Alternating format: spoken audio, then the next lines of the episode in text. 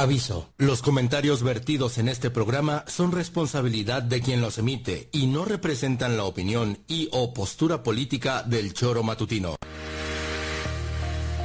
Quédate con nosotros que ya comienza el choro matutino.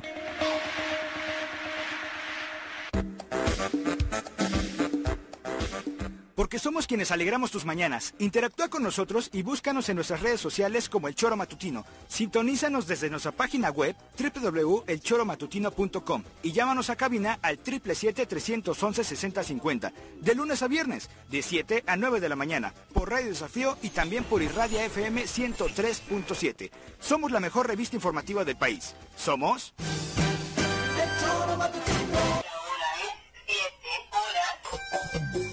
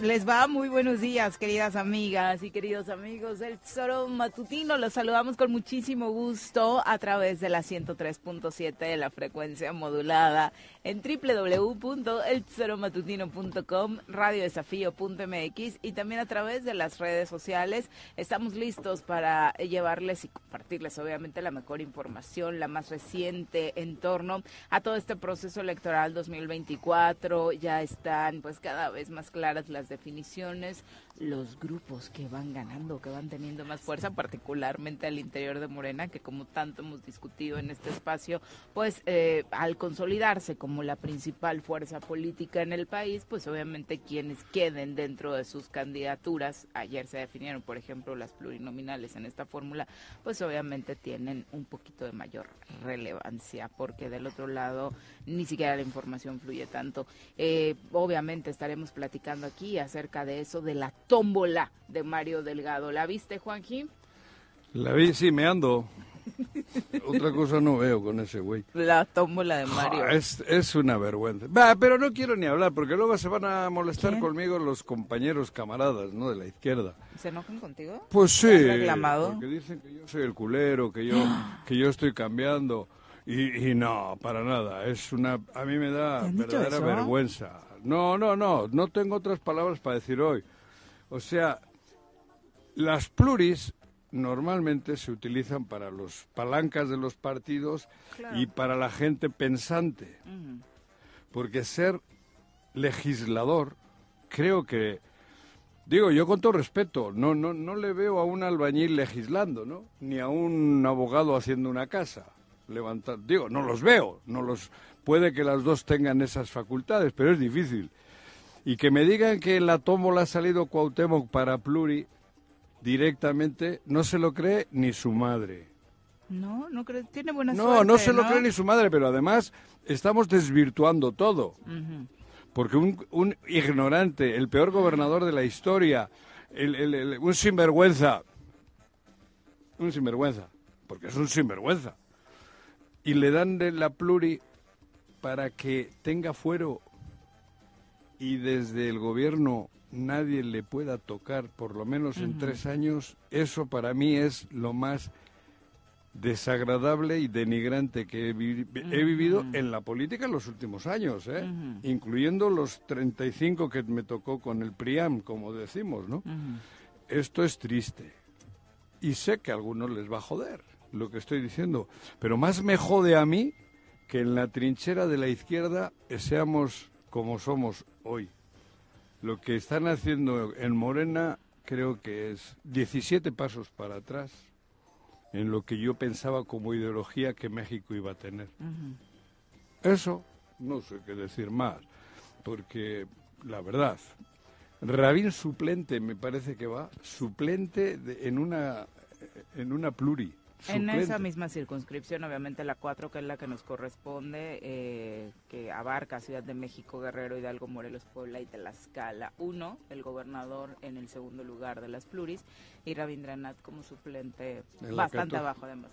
Eh, Pepe, ¿cómo te va? Muy buenos días. ¿Qué tal, Viri? Buenos días, buenos días, Juanjo. Buenos días, Pepe. Gusto saludarlos. Pues ayer sí yo me chuté gran parte del sorteo en donde Mario Delgado regaña al notario. Regáñalo, a mí me regañaste por ver el informe de Cuau. Ah, sí.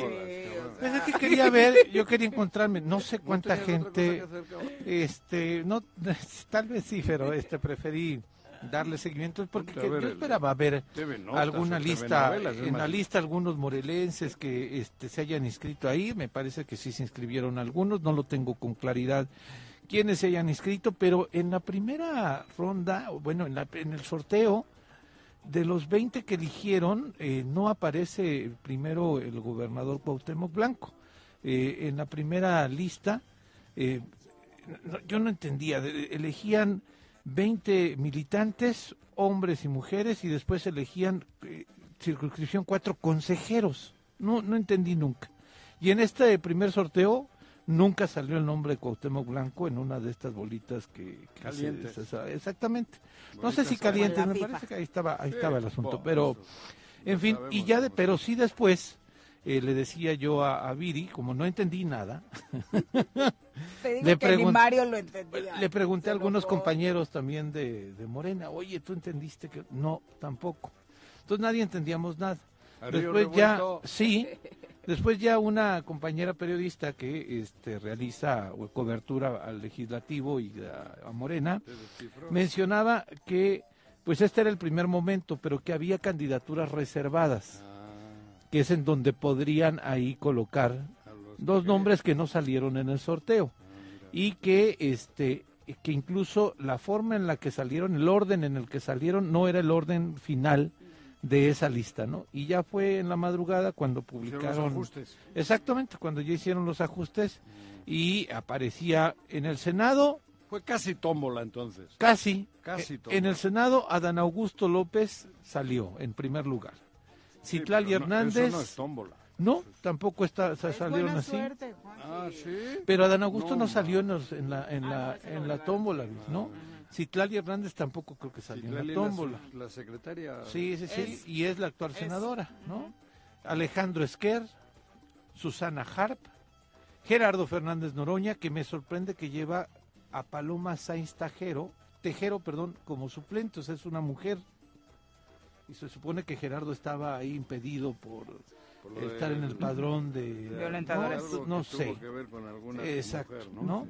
Después de Gerardo Fernández Noroña todavía hay uno reservado, tanto titular y suplente.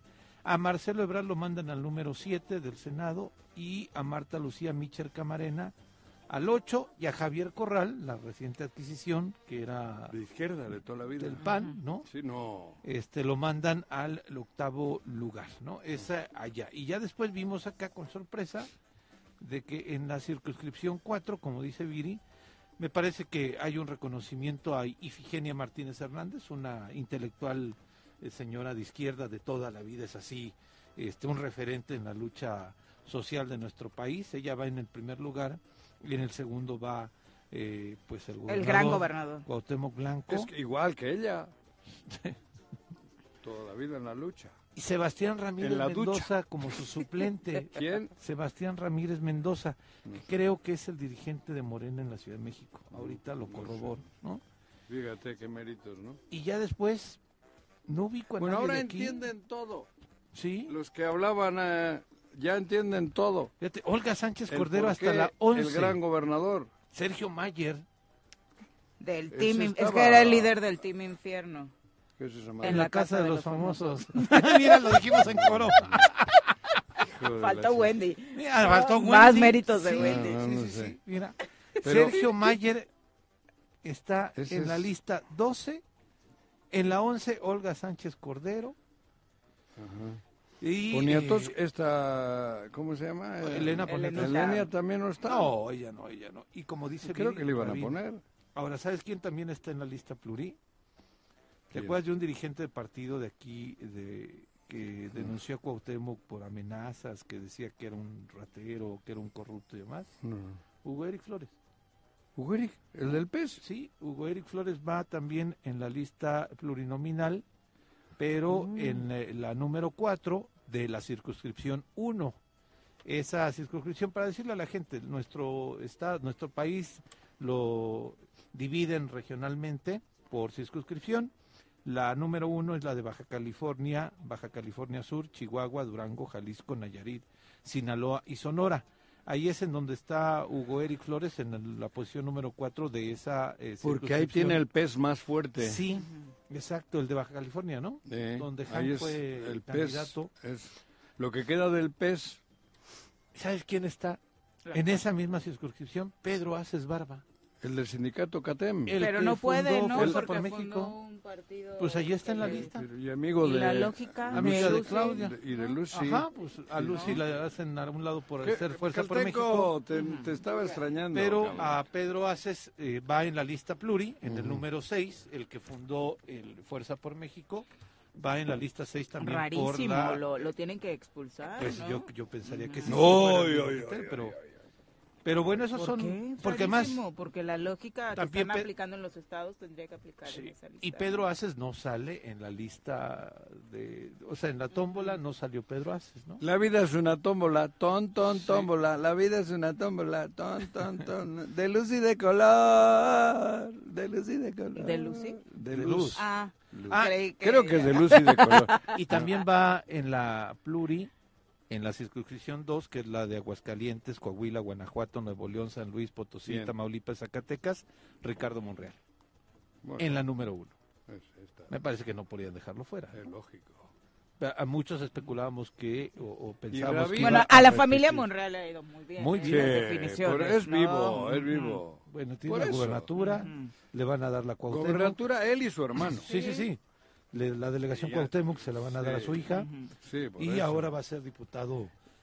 Esos, por eso no se pelean nunca. Hacen como que, como que, y luego te- reversa mami. Ta-. También Napoleón Gómez Urrutia estará este, de Ese es nueva el del cuenta. sindicato, el el del sindicato Canadá, minero, ¿no? que ahorita es senador. Que ahorita es senador, entonces va a pasar a la Cámara de Diputados Y Caltenco no en la aparece en la siguiente. lista. Desafortunadamente para nosotros, No no, sé si para él. No.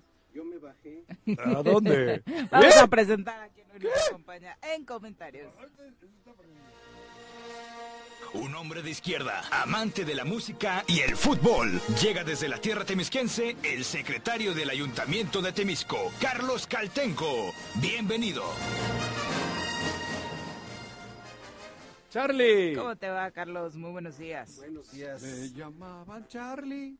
Buenos días a ¿Esa cuál todos. Buenos días, Juanjo, Viri. Pepe y a todo el auditorio que nos escucha. ¿Qué onda? Juanjo? Bienvenido, diga, ¿qué onda, Carlos. Carlos? ¿Cómo estás? Estábamos Bien, bien, bien, gracias. Eh, yo, no, yo no iba a aparecer porque yo no me registré en la lista pluris. La pluri. Alguna vez llegue a ocupar un cargo de elección popular, va a ser por elección. Muy bien, ser, muy bien. como debe de claro. ser. Y en el proceso de acuerdo que se Bueno, pero construyó tema, en, ahora- en el territorio. Ahorita vamos con tu tema, con tu monotema. No, mi Este- monotema, no. El Cuauhtémoc Blanco volviendo es el, mi tema es volviendo Blanco. al, al tema pues Sí. este eh, yo creo que te, te- te pierdes en tus fobias. Eh, y des- descartas todo un proyecto cuando ves que en la misma lista pues hay una Efigenia Martínez hay una Olga Sánchez Cordero Ajá. hay gente la- el Congreso de la Unión es la máxima tribuna del país igual en la lista pluri Sí. del Senado hay legisladores muy destacados, muy aguerridos, el Sí. mismo Fernández Noroña, eh, el mismo Sí. Pedro Aces, tú lo... Lo eh, conozco. Él empujó su, su proyecto de Fuerza por. México, pero es además líder de la CATEM, hoy por hoy el sindicato más fuerte de, del país. Mm, casi, Entonces- Casi. eh, ese, ese espectro de, de, realidades que van a ser los que van a estar allí, hacen un, obviamente, pues el frijolito en el arroz no tiene por qué, es más, hasta le da sabor al caldo. ¿Así lo consideras tú? Sí. Pues mira, ahí discrepo Tú mucho. dices, ah, no, yo, yo digo, no, Morena yo, se está cayendo. Es que no, ya yo estás no, en un mo- pla- a ver, a ver, yo no he dicho, de a ver, pero ahora ya, ya has dicho, ahora déjame a mí. Ya, bien, bien derecha. Para ti es No, una, un, pelas. solo es la expresión ¿Viste? para ti. No, pero, me dejas. Pero si estás en un ¿Me proceso dejas de o hablas tú solo? ¿Me dejas o hablas? ¿Pero Ya por qué? Te, te estás quitando tu cubierta rojita y ya estás No, para blanco, nada. Lo que te estás poniendo tú es, tú te estás poniendo la otra, que, que es más no, preocupante. no, a mí ni tú ni nadie me quita lo, lo rojillo, güey. Lo que pasa es que un El rojillo, rabanito. un rojillo, Rabanito. no, rabanito madres. Lo El que pasa es que ustedes están ahora a lo que caiga. No, Y caiga. ¿Cómo no? O sea, No, no, no. de toda esa ¿Has visto la lista de los pluris? Sí. Es tómbola. Esto, no, para empezar, ¿es tómbola o no es tómbola? Para unos es tómbola, para otros no. Eh, mezcla A- las dos a cosas ti y se así te está hace- la a convocatoria. ti- a- para ti es normal, solo es una, ¿cómo le has dicho? Un garbanzo, ¿cómo, cómo le has dicho? en el arroz. Un- eh, ¿Solo es eso? Sí. Joder, para mí no. Si para, ti para es ti- el sinvergüenza más grande que, es la que ha estado en... justificación de tu derechización. nada No, más. yo no estoy Sí, derechizado sí. para Ah, nada, claro mi que querido sí. amigo. No, no. Es ay, más, o- ojalá tuviese lo que tengo yo de izquierda, mira, te, voy a, te voy a decir un, Que yo no un- me vendo. un tema muy concreto. Te basas en las encuestas este, ¿De qué? eh, para criticar al gobierno actual. No, yo, no me tienes- yo, yo me baso en los hechos. Y yo creo que tienes no, no. razón. Yo creo que tienes Yo razón. no me baso en las Déjame encuestas, pero yo no me baso en las No me encuestas. interrumpas. Yo, Déjame concluir. dicho, yo no me baso en las concluir. encuestas. Yo me baso en los hechos. Por eso. Yo llevo 24 años Y dices, en Morelos. el peor y en las encuestas. el- no, yo no he dicho en las encuestas. El peor gobernador de la historia. Nada más no que al, presidente que siempre defiendes, presidente municipal Es- que siempre defiendes. ¿A quién defiendo? Al de aquí. ¿Yo cuándo le defiendo? Este, ver, es también ¿cuándo el peor en las encuestas. ¿Y yo le defiendo? ¿A mí me has escuchado defenderlo? Sí. No, para nada, ¿eh? Si me sacas un programa en donde franco yo he proceso de José Luis... empanizamiento. No, Eres Juanjo el empanizado. yo aquí lo que pasa es que vienen los secretarios y vienen los regidores y hablan. Pero a mí, si me sacas un programa donde yo he hecho una crítica positiva de José Luis, a lo mejor me he callado. Pero que yo le he defendido para nada. Y si no, sácame una. Carlitos, Bueno, así una. ya están las cosas. Ah, bueno. Bueno, lo que es eh, un hecho es que un voto para los diputados federales eh, de Morena va a ser un voto para Cuauhtémoc Blanco. Va a ser un Eso voto es de así, Cuauhtémoc. Blanco. Para Cuauhtémoc Blanco, ¿no? No, nos están comentando que también eh, Megui Salgado aparece. Ah, caray. Eh, aparece en la circunscripción número 2. Qué bueno. A ver, Está como titular, es Magda Erika Salgado Ponce, Megui Salgado qué conocida, bueno. aparece en el lugar número 10 dentro de la circunscripción ¿Y les número 2 alcanza que corresponde Sí, a es- Aguascalientes, Coahuila, Guanajuato, Nuevo León, San Luis, Tamaulipas y ¿Y tú, Zacatecas. y tú crees que no va a ser un excelente trabajo? Digo, aquí la hemos escuchado. Sí. Este, e- el Congreso es una tribuna y ahí se Sí. debaten los grandes problemas de Sí, la nación. Cuauhtémoc está preparado para debatir los grandes Sí, problemas. pues es un arrocito, digo, un Joder, un arroz. en el arroz, pero Está bien. todos los demás valen la pena. Bueno, yo hablo desde Morelos para... ti, "No, el proyecto ya fracasó. No, no, yo, no sé yo qué". frac- no, no, no, no, dicen no, no, no, no, no, no, no exageres, que yo no he dicho eso. No, no, tu- mi derechización, mangos, es la de ustedes, que por dinero se mueven. ¿cuál Yo no, dinero? Ustedes. no, ah, no, no me calientes. El Yo derechito. en la vida voy a cambiar mi ideología ni por dinero, menos. A lo mejor Ustedes, siempre la has tenido así. claro, seguro, por eso estoy como estoy.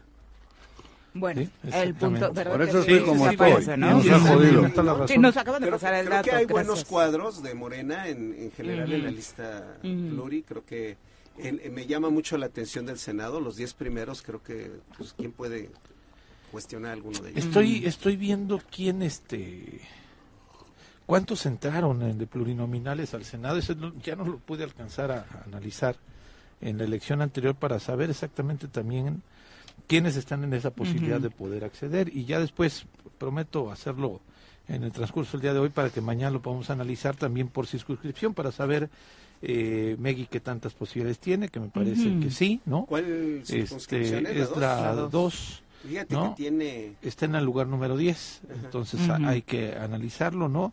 Y este, pues aquí, pues bueno, evidentemente Cuauhtémoc Blanco va a ser, va a ser diputado, eh, va a tener fuero, que le urgía tener fuero, que era necesario. Para eso está en la lista. Y que no digas eso. No, pues era necesario, pues era urgente. No digas eso. ¿Un delincuente? Yo creo que ahora ya ¿Le dan fuera a un delincuente? Ya, ya, ya puede respirar un poquito más, ¿no? Qué revolucionario es eso. tranquilo, sí, claro. Y no va, no pide licencia además. creo que sí, debe de pedir licencia. Va a venir Elías Baruda al rato para comentarnos. Es candidato a final de cuentas y es titular de un ejecutivo, entonces te parece ser que sí parece, debería tener licencia. Los no piden licencia, va a permanecer hasta el A final de cuentas es candidato. ¿Eh? A final de cuentas es candidato. Sí, pero creo que la ley, y esto es un tema constitucional, ahí establece que los pluris no. Ya veremos ahí con Elías este, que nos diga, ¿no? Este, que nos oriente, porque él es el experto. Sí, exactamente, ¿no? Pero sí, así está la lista plurinominal de, de... Digo, yo sí lamento mucho que vaya Cuauhtémoc Blanco como ciudadano, como gente morena, como este como todo lo demás. Digo, ya lo explicará Paco. y lo están lamentando ya la lectura en redes sociales, no solamente lo estamos lamentando en Morelos, ¿no? A nivel nacional, ver a Cuauhtémoc Blanco en la lista para el Senado, eh, el país está diciendo... No, al, Congreso, perdón, al Congreso, está diciendo qué onda, ¿no? Sí, sí, sí, ¿no? O sea, pero bueno. Yo, pero yo me quedo con todos los demás que están en esa lista, con todos los demás que hay cuadros muy buenos. Hay, un Manuel imagínate, ahí. Imagínate una, una 85, fueron 85 pluris. Imagínate una fracción, una fracción parlamentaria de Morena. En 2018. Una fracción parlamentaria de Morena, con la presencia de Dolores Padierna, de este eh, Blanco. Olga Sánchez Cordero. Estoy hablando de mujeres tu monotema. No, mi monotema no. Es como Es el gobernador de Morelos, el peor gobernador de la historia, un bandido y ustedes le dan una pluri, no le dan ni que vaya a la urna. Eh, Ese es el garbancito de no sé qué madre. Está bien, Martínez allí debatiendo, imagínate a a todas esas... A, ya no lo hace tanto, ¿no? Por su edad y Figenia, ¿no? Desde el Senado ya también no participa Pero es una mujer de ideas. Es ahí que yo coincido contigo completamente y ahí no tengo ninguna objeción. Una mujer de ideas que tiene muchas cosas todavía que aportar en temas claves, ¿no? Creo que va a ser una... Pues, estoy viendo sobre todo en el tema de las mujeres, una fracción parlamentaria muy fuerte, muy, muy con personas muy capaces, con mujeres muy capaces en Morena.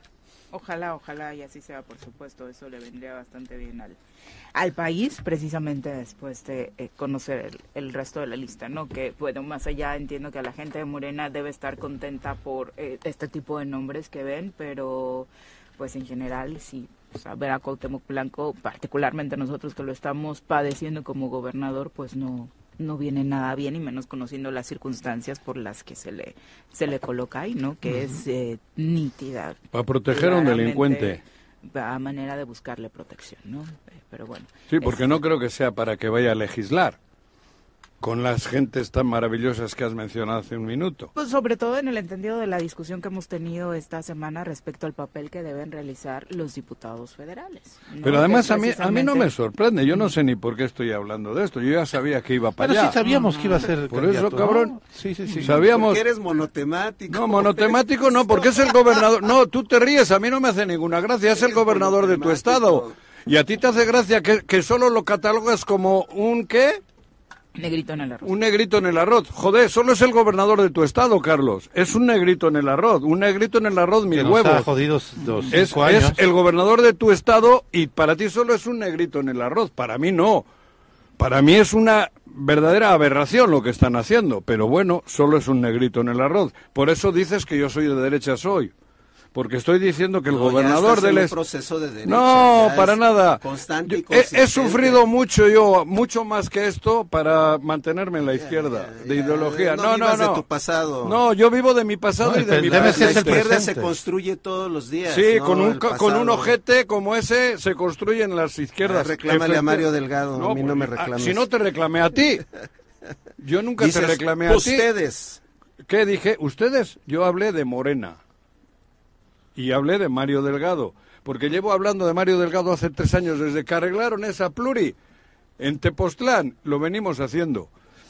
Eso, eso te digo yo, y para mí, bueno, para mí es aberrante.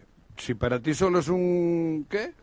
Negrito, un negrito, en el arroz. yo veo todo el panorama general. Está bien, yo también. Y voy a seguir votando por, eh, por Claudia. ¿eh? No creas que eso a mí me va a modificar mi idea.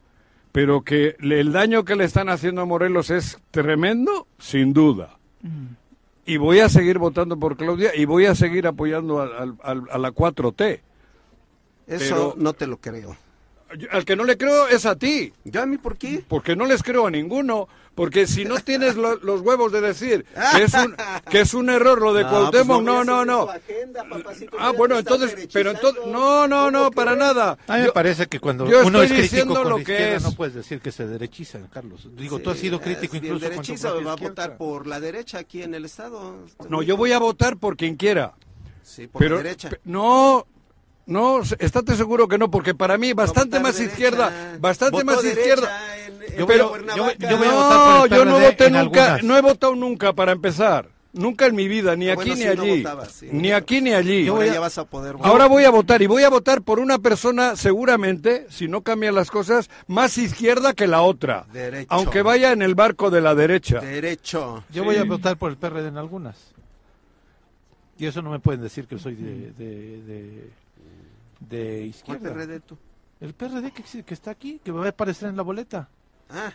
En ese PRD voy a votar. Oh. Ustedes no voten por el PES porque ese es de derecha también. O voten por el verde que cambia de partido, cada, cambia de alianza cada seis años, que le conviene al verde, ¿no? Para sobrevivir.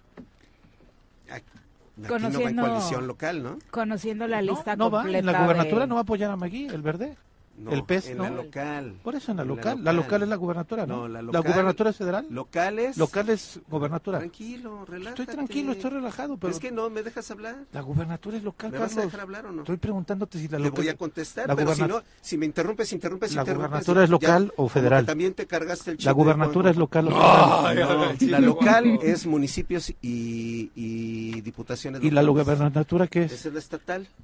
Pues el local, ¿no?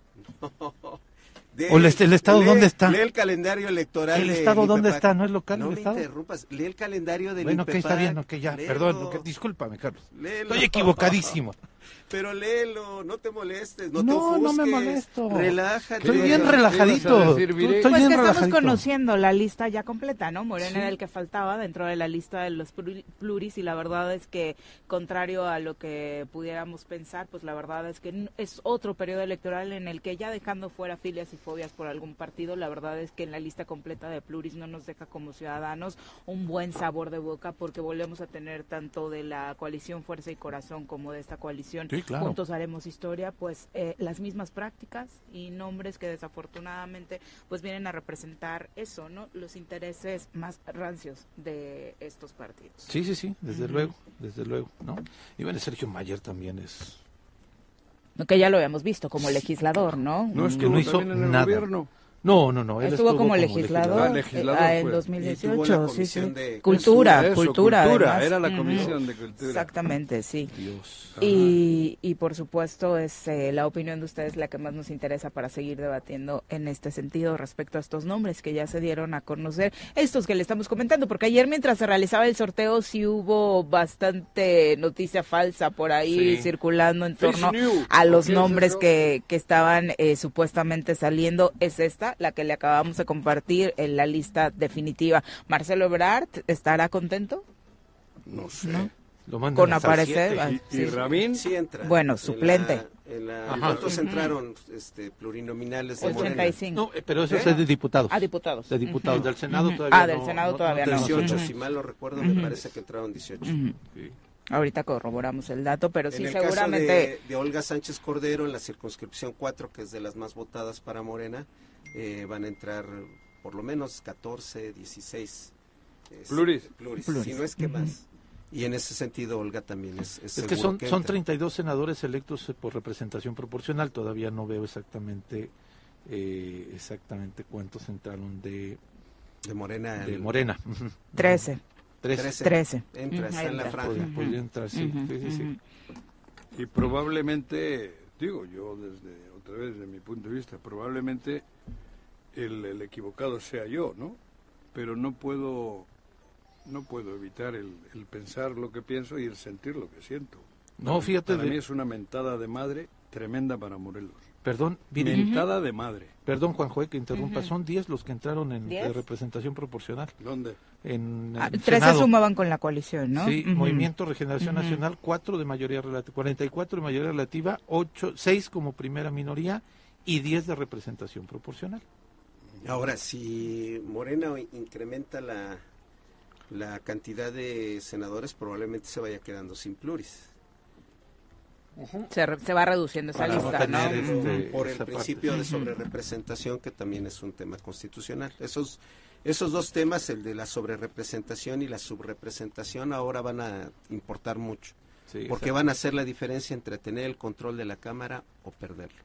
Y lo mismo los ayuntamientos, entre, tener el control de los ayuntamientos y perderlo. Bueno, son las 7.30 de la mañana, nos vamos a nuestra primera pausa, regresamos con mucho más.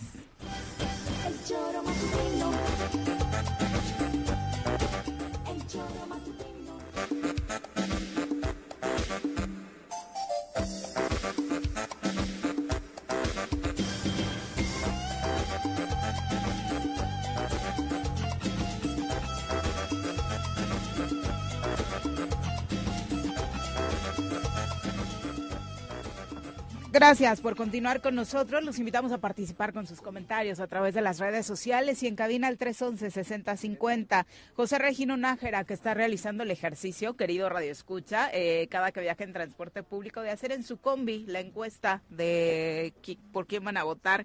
Y hoy no la hizo, precisamente por quién van a votar, sino qué opinaban acerca de las posturas en este espacio, acerca de las diputaciones plurinominales. Y dice de tres, nos manda la foto de los tres que van en la combi, que estamos escuchando el programa, a los tres nos da pena la postura de Carlos. Qué tristeza. Se les olvida que todas las elecciones son diferentes y la verdad es que no nos gusta escuchar a políticos sobrados. Eh, y creo que la eh, así es como se escucha con la diferencia que hoy tiene. Yo le preguntaría si no le parece que vaya Ifigenia Martínez o no le parece que vaya Olga Sánchez Cordero o no le parece que vaya Megui Salgado en las listas pluris. ¿No? ¿Sobrado en qué sentido? Yo en ningún momento he puesto en duda eso, ¿eh? Yo nunca he dicho que no. Tú has dicho que eso No, no, no, y yo he dicho, y yo llevo... Que se está yo, pudriendo la 4T, no, lo dijiste, así empezaste el y, y, se pudre con una con, un garbancito, ¿cómo es esa madre que dices? De ahí se empieza a pudrir las manzanas, Como, ¿eh? el frijol con gorgojo. Y el otro de ultraderecha que tú ahí está el gorgojo, yo creo que no, y, y, el otro de ultraderecha que entró, y el exgobernador del PRI, y el otro... Así se jode un partido. Y eso no lo he dicho hoy porque voy a, Pluri Andrés. Eh, también comenzaste, comentaste el caso de Javier Correa.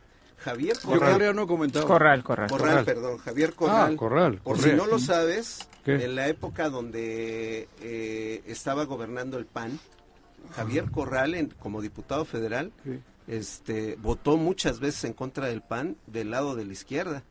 Sí. Porque es más congruente es una persona congruente. ¿Y, es más y, yo no soy congruente diciendo que es un, un, delincuente el que va de pluri. A mí me estás diciendo incongruente. Estás señalando que un exgobernador del PAN es delincuente. No, no, no, no, no. Tú me has dicho que yo ya no soy de izquierdas porque No. Tú dijiste ¿Qué? que se iban a enojar Corrales congruente porque era de derechas, pero a veces votaba de derechas. Por un una pluri. No, no, yo por una pluri no. Yo llevo diciendo de Morena. Te estás derechizando. No, derechizando tú. Ustedes que están usando las tácticas de la derecha. No, azul. no. mejor de los casos. Yo he hablado de Morena antes de que supiésemos que Cuauhtémoc iba. Yo he dicho que Morena está en un pedo y he hablado de su presidente. De su presidente. Yo de Morena llevo hablando rato. He dicho, soy de la 4T y si voy a seguir siendo de la 4T y voy a votar por Claudia. Pero Morena, en cuanto desaparezca Andrés Manuel, truena. Eso truena. No lo puedes hacer. Yo lo digo. ¿Por qué no voy a decirlo? Porque si está... director de un medio de comunicación. Ah, no puedo. Estamos en la intercampaña y no ah, puedes llamar el otro a día votar. y me dijeron que sí. ¿A qué? ¿Qué? ¿Que no puedo no qué? Somos candidatos, ah, yo no puedo decir que voy a votar por Claudia. Sí, no puedes. ¿Ah, no? No, te van a sancionar. Ah, cabrón. Sí. Eso no sabía. Te van a sancionar. Me, disculpan. No voy a votar a por nadie. Del, del primero de marzo ya puedes. Personalmente yo no puedo decir Pero la cómo... intercampaña es para los candidatos y candidatas, ¿no? Bueno, pero entonces que me disculpe. No, para todos no podemos llamar. Este, y tampoco puede decir por, quién no voy a votar. Pues no. Ah, bueno, no, no, sabía. Yo pregunté aquí y me dijeron que sí, ¿eh? Chingao, mira. Ahorita le preguntamos a Elías. ¿no? ¿Eh? ¿No? Ahorita le preguntamos. Entonces, que me disculpen. Si he hecho eso es un error porque me asesoraron o me dijeron que podía. Pero entonces me callo. Pero a lo que voy. El tema de Morena no nace con la pluri de Cuauhtémoc. Bueno, tú de por sí en el Distrito 1 no ibas a votar por Morena, ¿no? A la Diputación Federal. ¿Quién va? Sandra Naya. Ni loco. Ni loco. Ahí ya no vas a votar por Cuauhtémoc. Ni loco tampoco. Porque en ah. la lista, en la, ya no lo explicará también Paco en sus clases de Ni loco. elecciones, en la boleta federal, cada distrito vendrá primero la, el, quién es loco, el candidato. porque para mí es otro garba, ¿cómo es? ¿Otro qué? Otro gargajo, gorgojo, ¿no? Otro gorgojo. En los frijoles, así como decía el presidente. Es otro gorgojo, yo por los gorgojos no voto. Vas a voltear la boleta y ahí vas a ver. Primero, las del distrito 1 vas a ver a Sandra Naya con su suplente que no sé quién lo sea. Bueno, no sé. Y después si, volteas, si volteas, la boleta, vas a ver a Ifigenia, no, él dijo este negrito, en el, no, arroz, El que dice gorgojo es el presidente. Este, entonces vas a voltear, si usted va a votar por Morena, Diputación Federal, vota su candidato, Juan Ángel en uno, Ariadna en otro, Agustín en otro. Por los cuatro sin eh, pedo. es, pero, el voto que le des a ellos también es como si fuera un voto cuadro porque está ahí en ya pero bueno pero tampoco digo voy, voy con la 4T es un voto de voy con la 4T efectivamente ahí sí estoy de acuerdo con él y voy con la 4T y yo por por este por un frijolito en el arroz pues no voy a dejar de comerme yo por el frijolito no voto pero sí todavía creo que hay muchos cuadros, sobre todo mujeres, de mucha calidad. Pero también he dicho que el barco que se llama Morena, en cuanto el capitán no esté, este barco va derechito a las rocas. Pues no, yo no, no... Digo, para mí. No me subo en tu tren. O como, el, como el Titanic. No, yo no soy ave de mal augurio. Ave de mal augurio es el que le pone a toda esa gentuza en el barco. Y encima con poder. Yo creo que había toda esa gentuza, uno, toda esa gentuza. No hay, no, no, no, no, no, toda esa gentuza. Toda esa gentuza. Gentuza para mí, y no voy a dar nombres porque se puede molestar, pero hay bastantes en todo el país y en Morelos. Toda esa gentuza. No, claro. Bueno, era, no era necesario recurrir a ellos. Con gente de izquierda, con gente progresista, con gente de la 4T, llenabas con creces todos los espacios, sin necesidad de ninguno de ellos. Hoy está consolidada la 4T. Pero y nada más preguntar acerca de... uno que piensa... Se supone que esa elección ya estaba prendida en 2018, ¿no? Que al final no terminó por hacer la diferencia esa alianza con el PES. Hoy, ¿cuál será el argumento, eh, Carlos, de sumar a este tipo de personajes o seguir agrupándolos? Pagar compromiso. en aquel momento la postura del presidente incluso era válida. Después de dos derrotas electorales por muy poco porcentaje, terminabas aceptando que necesitaba aportan. Un actor que aporta este, es sin duda Javier Corral. Mm. Ese, creo que aporta la, la fuerza electoral que trae sobre todo en Chihuahua, ¿no? que es, es, su territorio, eh, que es la zona norte del país es la menos votada para Morena también. Entonces son, son alianzas que corresponden. En este caso yo más bien creo que es el, es el ser solidario, erróneamente solidario. En el caso local. Ajá, en el caso local. En el caso del frijolito que señala Juanjo es un tema de ser erróneamente solidario, pero también la 4 tiene que defender a los suyos. Un frijolito que, le está sacando muchas flatulencias. Creo que le saca muchas Muchas flatulencias ese, ese frijolito. Es que para mí no va por ahí. Eso se arregló económicamente en Tepoztlán. Tampoco es lo, como dices tú. Aquí hay lana por medio. Y hay una negociación sucia. No. La necesidad de protegerlo. No, no. Ah, ahora sí. sí, sí, sí. Ahora sí. Pero desde hace tres ¿Comida con Mario Delgado o estás hablando de la comida del presidente? No, no, Mario Delgado. No, el presidente, el presidente si algo tiene, el presidente es que es una persona que es profundamente agradecida y, es un gran estratega. Él, él, dijo, sabiendo esto que venía ahora, que era pluri... ¿Por qué nunca dejas que uno concluya? ¿Cómo? ¿Cuándo? Sí, pues estoy apenas exponiendo la idea y ya estás ahí. y luego entramos en otros temas y ya no dejas concluir la idea.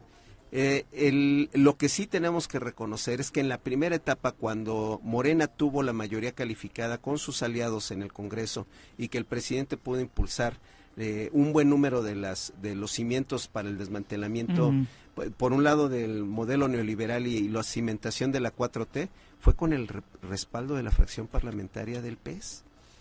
Y ese es neoliberal. El, ese es el, el, el, agradecimiento que tiene el presidente con el PES. Sí, a lo mejor neoliberal y de ultraderecha, pero en esa fracción, en esas votaciones votaron izquierda. Bueno, yo lo que quiera, quería comentar también es, vamos a ocho elecciones de gubernaturas, ¿no? Nueve. Yo tenía Chiapas, Guanajuato, Jalisco, Morelos, Puebla, Tabasco, Veracruz y Yucatán. Y Ciudad, de, México. Ah, bueno, El noveno es Ciudad de México. Nueve. De esas, y gracias Carlos por la precisión. Este, bueno, es que la Ciudad de México es ciudad, no es gubernatura, pero no. Pero cometí un error. entra, entra aparte, sí. Eh, de, de esas, Puebla, la Ciudad de México la pongo con una excepción porque su actual, bueno, la jefa de gobierno va de candidata. Puebla, Veracruz, eh, Chiapas es gobernado por Morena, junto con Morelos. Puebla, Veracruz, Puebla, Veracruz, Tabasco, Chiapas no. Tabasco sí. Ah, Chiapas, también. Bueno, ¿cómo no? Lo curioso es. Chiapas, Chiapas es morena, güey. Lo curioso Fue el verde y luego se la pasó a morena. Ninguno de los. El güerito se la dejó a morena. Ninguno de los gobernadores que van a salir de ahí van en la lista pluri, ni para senador, ni para diputado. Por eso digo que Lo cual indica completamente que esto es para darle fuero y protección a Cuauhtémoc Blanco de todo lo que está. De todas las fechorías. ¿Qué es lo que decimos? Desde hace tres años, si no es que más, todo el mundo trae la hipótesis de que Cuauhtémoc ya se va, Cuauhtémoc se va, lo vas a quitar el Congreso, lo va no sé qué. Y a nivel nacional hemos visto la protección que se le ha dado a Cuauhtémoc Blanco. ¿Por qué? Pues una de las cosas, sí, pero además mm. también por un análisis del presidente de que sería un golpe político muy fuerte al presidente Andrés Manuel López Obrador que sacaran a un gobernador de su partido político y por eso le apostó a mantener, ellos dicen, gobernabilidad en el Estado y mantener a Cuauhtémoc Blanco al frente, porque sería un golpe muy fuerte para Morena. Hay que decirlo con todas esas palabras. Y entonces por eso lo protegieron, por eso lo, mantuvieron. Y ahora lo van a seguir protegiendo. Ninguno de los otros gobernadores que estoy seguro que hicieron un mejor trabajo que el de aquí van a tener la pues bueno el de Puebla. eso fíjate que no lo había analizado. El de Puebla el de Puebla Carlos el, el de mi Barbosa estaba haciendo un trabajo terrible y estaba calificado también de los peores. Llegó este gobernador de Puebla, sí, y enderezó el camino. Enderezó el camino y en Puebla me parece que la gente ahora reconoce. Y no era del equipo del gobernador. Y no era del equipo del presidente incluso. Lo nombró el Congreso. El, Congreso, sí. Lo nombró el Congreso de la misma fracción de Morena, pero era la parte opositora de Morena. Y el presidente también estaba un poco molesto por ese nombramiento, pero recompuso allí en Puebla. Y a ese gobernador que recompone no le otorgan la posibilidad de continuar. Pero todavía le queda más tiempo, ¿no? Final, no, es, va También termina. Es que recuerda que fue aquel momento en el que fallece ah, Miguel Barbosa. El llega sí, sí, con lo de... No, pero no fue lo del... No, fue Barbosa. Bueno, sí, no. Tenía... No, lo del helicóptero fue antes. No, azúcar. Entonces, ninguno de los gobernadores... El, problema es que nunca le paró. ¿Sí? y, y diabético, pues se murió. Sí, sufrió la amputación. tuvo un, una bueno, pero ninguno de los gobernadores actuales de Morena que van a salir Cuitláhuac los García tampoco. Y Cuitláhuac Aguas. Y era Consen. Sí, sí, sí. El de Veracruz. Tampoco están integrados en la lista. Y como decíamos, digo, ya aparte el análisis. Bueno, pero también, a ver, yo entiendo que el futbolista va a ser utilizado en la campaña. El futbolista. Sí en algunos sitios donde todavía solo ven América, va a ser utilizado. No creo que pueda hacer campaña sin pedir licencia. Tendrá que Ah, bueno, no, no. ya teniendo asegurada la pluralidad. A ver qué dice el rato Elías. Hacer campaña Elías. Sin pedir licencia. No, no, por eso, no, no, claro. Pero supongo que va a pedir licencia porque ya no tiene pedo ni en el Congreso. Va va a dejar el suplente que quiera porque en el Congreso tampoco ya no hay problema. El profe Paco Santillán dice que se tendría que ir el primero de marzo. Se tiene que ir automáticamente primero de marzo, pero el Congreso va a aceptar quien ponga.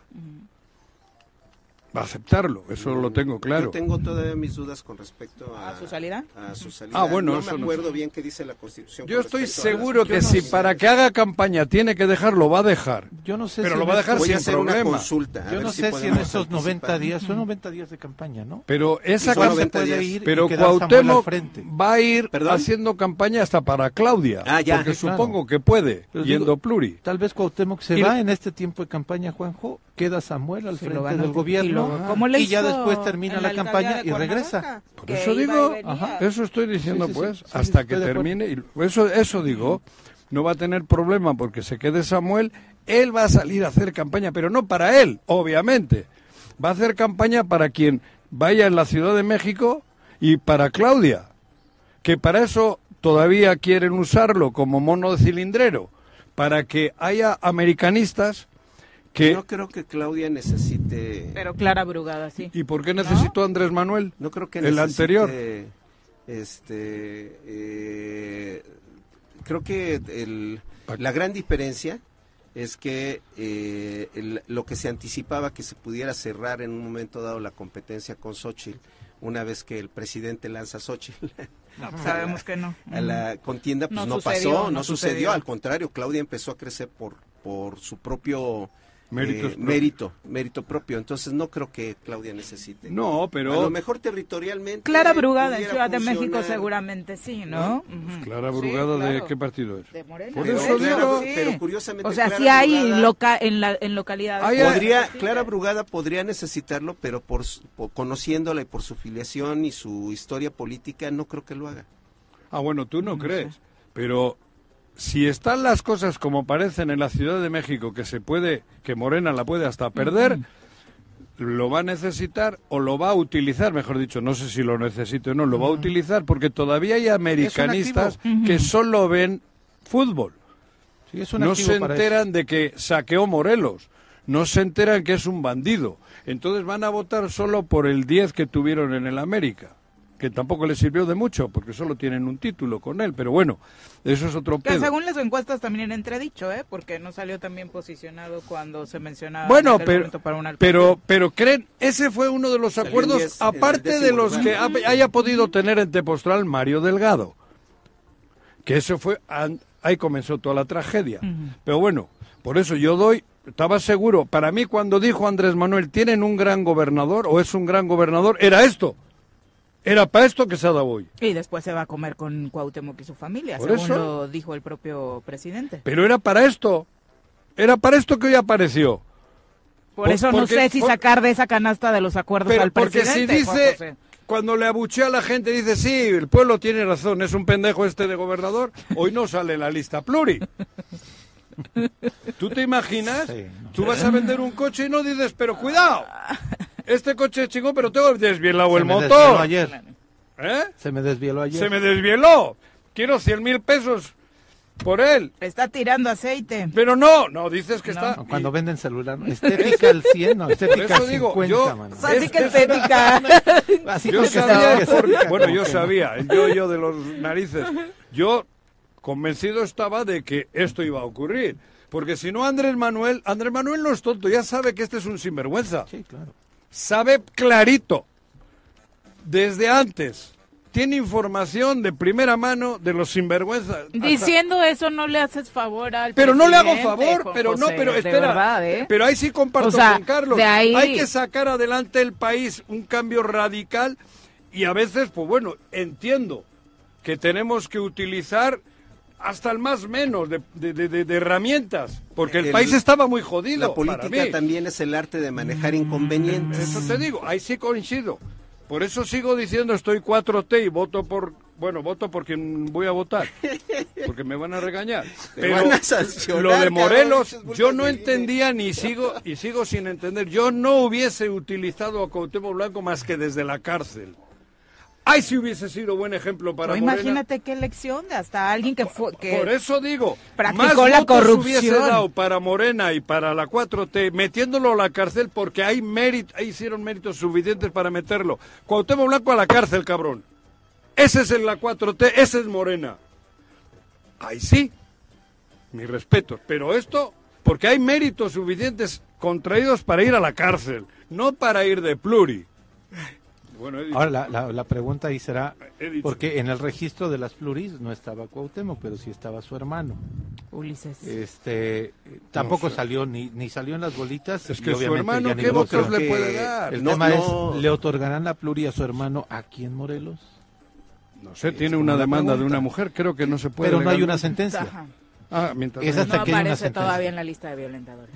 Y de hecho ya es una jurisprudencia que mientras no esté, no esté no esté resuelto el y no sea cosa juzgada, no hay pues no se pierden los derechos políticos. Otro gran otro negrito en el arroz. Negrito en el arroz. Yo diría que otro gorgojo. Más flatulencias sí, mejor gorgojo porque negritos me uh, gustan. sí. Tenemos porque dos aparte, en el Atlético que juegan un chingo porque y son negritos tengo yo en mi familia, mi hermano y demás. No, no. Sí, y esos términos ya son Por eso no soy racista yo. esas frases ya son Nadie me puede acusar de racista.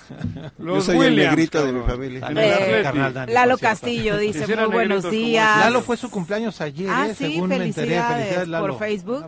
Un abrazo, hasta Cuautla, ¿no? Él es de Cuautla. Sí, Lalo dice, Juanjo, la tómula no es de Mario Delgado. Es un instrumento de Morena por el cual han llegado a cargos públicos también personajes como Rabín ah, y gente del pueblo, el cual tal vez esté como representante de minorías, eh, el cual dice tal vez piénsenlo, esté como representante de minorías con discapacidad intelectual. Eh, peor que yo. Lalo, no creo que las personas con discapacidad intelectual tengan que recibir este tipo de comentarios. No, no, no. Sí tiene. Oye, hay, un, tuve la oportunidad de conocer de cerca la conformación del Parlamento sueco. Y por ley, allá tienen que estar representados todos los sectores de la sociedad, porque hace rato decías que un albañil cómo iba a ir al Congreso. No, no, no, yo no he dicho cómo iba a ir al Congreso. Yo he dicho que para mí un albañil no está preparado para hacer leyes. Yo no he dicho que no vaya, ¿eh? Y he dicho que un abogado a lo mejor no sabe agarrar bien el ladrillo. En Suecia, no, el obrero igual, debe tener representación en el Congreso. Pero igual el, obrero, tiene que igual el obrero tiene las prostitutas o las mujeres que ejercen, ¿cómo se dice? Trabajadoras, sexuales. sexuales tienen que estar representadas. Claro, y ahora ve el nivel escolar, de escolaridad de El nivel de escolaridad de México es superior al de Suecia. No, ¿Quieres? Te lo no, no, no, no, ya me ya Te lo compruebo, güey. El Barto dice. Es que ganan también, que estudian hasta el bachillerato técnico. Por eso tienen problemas y contratan mucha O sea, aquí estamos más arriba culturalmente que Suecia. No, culturalmente. Académicamente. Académica, académico no te dice que estás No, no, no, académicamente estamos arriba. No. ¿Tú me vas a decir que Mazatepec tiene, está mejor culturalmente que el resto del estado de Morelos? No sé. Tiene el más alto promedio de escolaridad. No, voy a discutir porque ni sé. El Barto dice, la realidad es que sigue siendo lo mismo del PRIAN defendiendo y cuidando las espaldas de un mal gobernador o político que de seguro robó. Y mientras eso no cambie, estamos mal, porque nunca habrá justicia. Ahí es donde los ciudadanos decimos, ¿por qué está, eh, dónde está el cambio del que tanto hablan si siguen con sus prácticas de protección? Es lo mismo, pero diferente piel, aunque se arda el chairo no, Yo coincido. El, el tema es que eh, si nos quedamos con esas particularidades no hacemos que avance todo el proceso. Esa es la realidad. Y bien lo dice el presidente, que además cita un clásico de la izquierda. No se termina de nacer lo nuevo y no se aun cuando aún todavía no se termina de morir lo viejo. Y eso lo dijo con motivo de los casos de corrupción del programa Jóvenes Construyendo el Futuro. Cuando lo cuestionan los periodistas y él dice, pues sí, no se ha terminado de construir lo nuevo y las, las viejas estructuras, las viejas prácticas, el ADN priista que mucho criticaba Octavio Paz en, en su libro, que aunque nunca lo dijo así, pero quienes entendíamos lo que quería decir, ese ADN priista ahí está, arraigado en nuestra sociedad, en nuestras malas prácticas. Ahí sí coincido con Juanjo. Pero eso, a que todo el proyecto está mal por esas malas decisiones no Todo el proyecto está mal nunca. He hablado de Morena. Para mí Morena es una cosa y el proyecto es otra. Cuidado. Para mí la 4T está muy por encima de Morena. Porque la 4T la puede continuar el pueblo sin Morena. No, cuidado. Yo nunca he dicho el proyecto, ¿eh? Yo he hablado de Morena. Yo soy fiel seguidor de Andrés Manuel y del proyecto 4T. 4T no es Morena solo, 4T es un país. Y el país no tiene por qué ser todos de Morena. Tú haces lo que... Y redondea el Barto nada más para concluir, dice, esa particularidad, Carlos, nos duele como morelenses y creo que sí les restará en la urna, porque aquí queríamos verlo en la cárcel. Fíjate que hay alguien que está planteando el tema, no sé cómo vaya a venir la boleta de federal, si viene en un solo eh, espacio los tres logotipos, ¿no? Yo creo pues que no. coalición. Sí, pero este para la lista plurinominal no, ah, no, creo que Entonces decían si alguien si alguien no quiere votar por Morena porque sería un voto por el Cuau, pero quiere seguir apoyando a los candidatos de la 4T, podrían votar por el PT o por el Verde. Eso sí. Si cada partido lleva su su representación, ¿no? Bueno, eh, vamos. ahí te salvas, hay, hay, hay ah, opciones. ojo, ojo, me parece que en el caso federal es una coalición total. Está lo mm. interesante. Por eso está, por eso está eh, Fernández Noroña en la lista de Morena. Por eso salió en la tómbola. es, un tema que en, la federal sí. Integrado. No le dieron a, al en la Diputación Federal. ¿Perdón? Anaya, este del verde no veo nadie, del verde ni en las pluris de, este, de Morena. no sé qué acuerdos tengan. Pues ten en cuenta, por ejemplo, Anaya, su fuerza está en Nuevo León. Ajá. Y a lo mejor Anaya este, está priorizando el Estado, ¿no? Eh, la verdad no sé, eso, está en otro canal, son negociaciones. Lo que sí es que Fernández Noroña, que viene a ser el segundo, o, y, quizá en este momento el principal capital político del PT, en, que esté en esa posición en la lista pluri, igual que Marcelo Ebrard, igual creo que es eh, encontrando un poco sobre las reglas que difunde el INE para intercampaña respecto a los medios de comunicación, dice durante este periodo la libertad de expresión de las y los precandidatos, así como de las candidaturas, al igual que el derecho de los medios de comunicación para ejercer su labor periodística, está salvaguardada en todo momento. Los medios de comunicación podrán realizar entrevistas y difundir piezas noticiosas sobre partidos, coaliciones, precandidatas y candidatas postuladas con respecto a, con respeto absoluto a la equidad, que es lo más importante a salvaguardar, y a las disposiciones sobre la compra y adquisición de tiempo aéreo obviamente hablando de los tiempos comprados. De igual forma, de acuerdo a los criterios del Tribunal Electoral del Poder Judicial de la Federación, eh, las precandidatas pueden asistir a actos privados y reuniones en las que expongan temas generales o de interés público siempre y cuando no llamen ellas al voto ni se incurra en actos anticipados de campaña. Eh, respecto a quienes laboran en medios de comunicación, lo más importante es salvaguardar la labor periodística al realizar entrevistas. Eh, a cada uno de estos personajes. O sea, no me limita. No. Entonces voy a votar por Claudia y no y no voto por Sandra ni loco. Pero menciona Xochitl para que no te vayan a decir. No, no, yo de Algo del chicle de Xochitl o algo yo mencioné dos mujeres. Ya dijo que era un chicle. Voto por Claudia Sheinbaum y no voto por por Sandra ni aunque me paguen, cabrón. Ya quede bien. Ya, estoy tranquilo. No sé. dormir. 8 con 1, regresamos.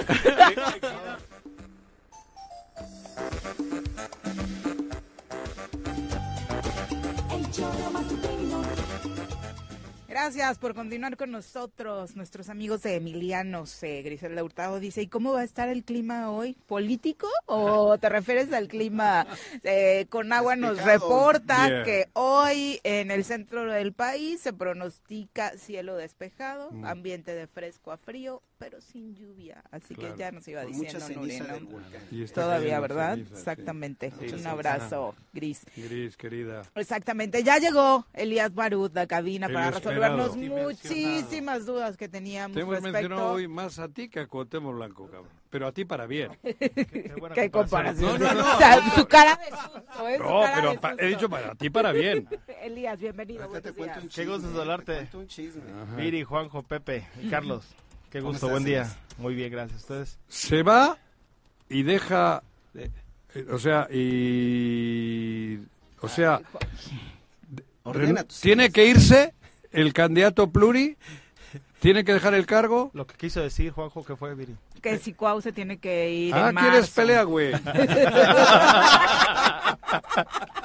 Hay cosas... enredas bien Es que tiene un atorado. Es que no quería... Yo no solo quería mencionar a Cuauhtémoc. Fue el gorgojo. El que tiene cargo y va de pluri, tiene que dejar el cargo. Esa era la pregunta. Hay cosas que dice la Constitución y hay cosas que no dice la Constitución.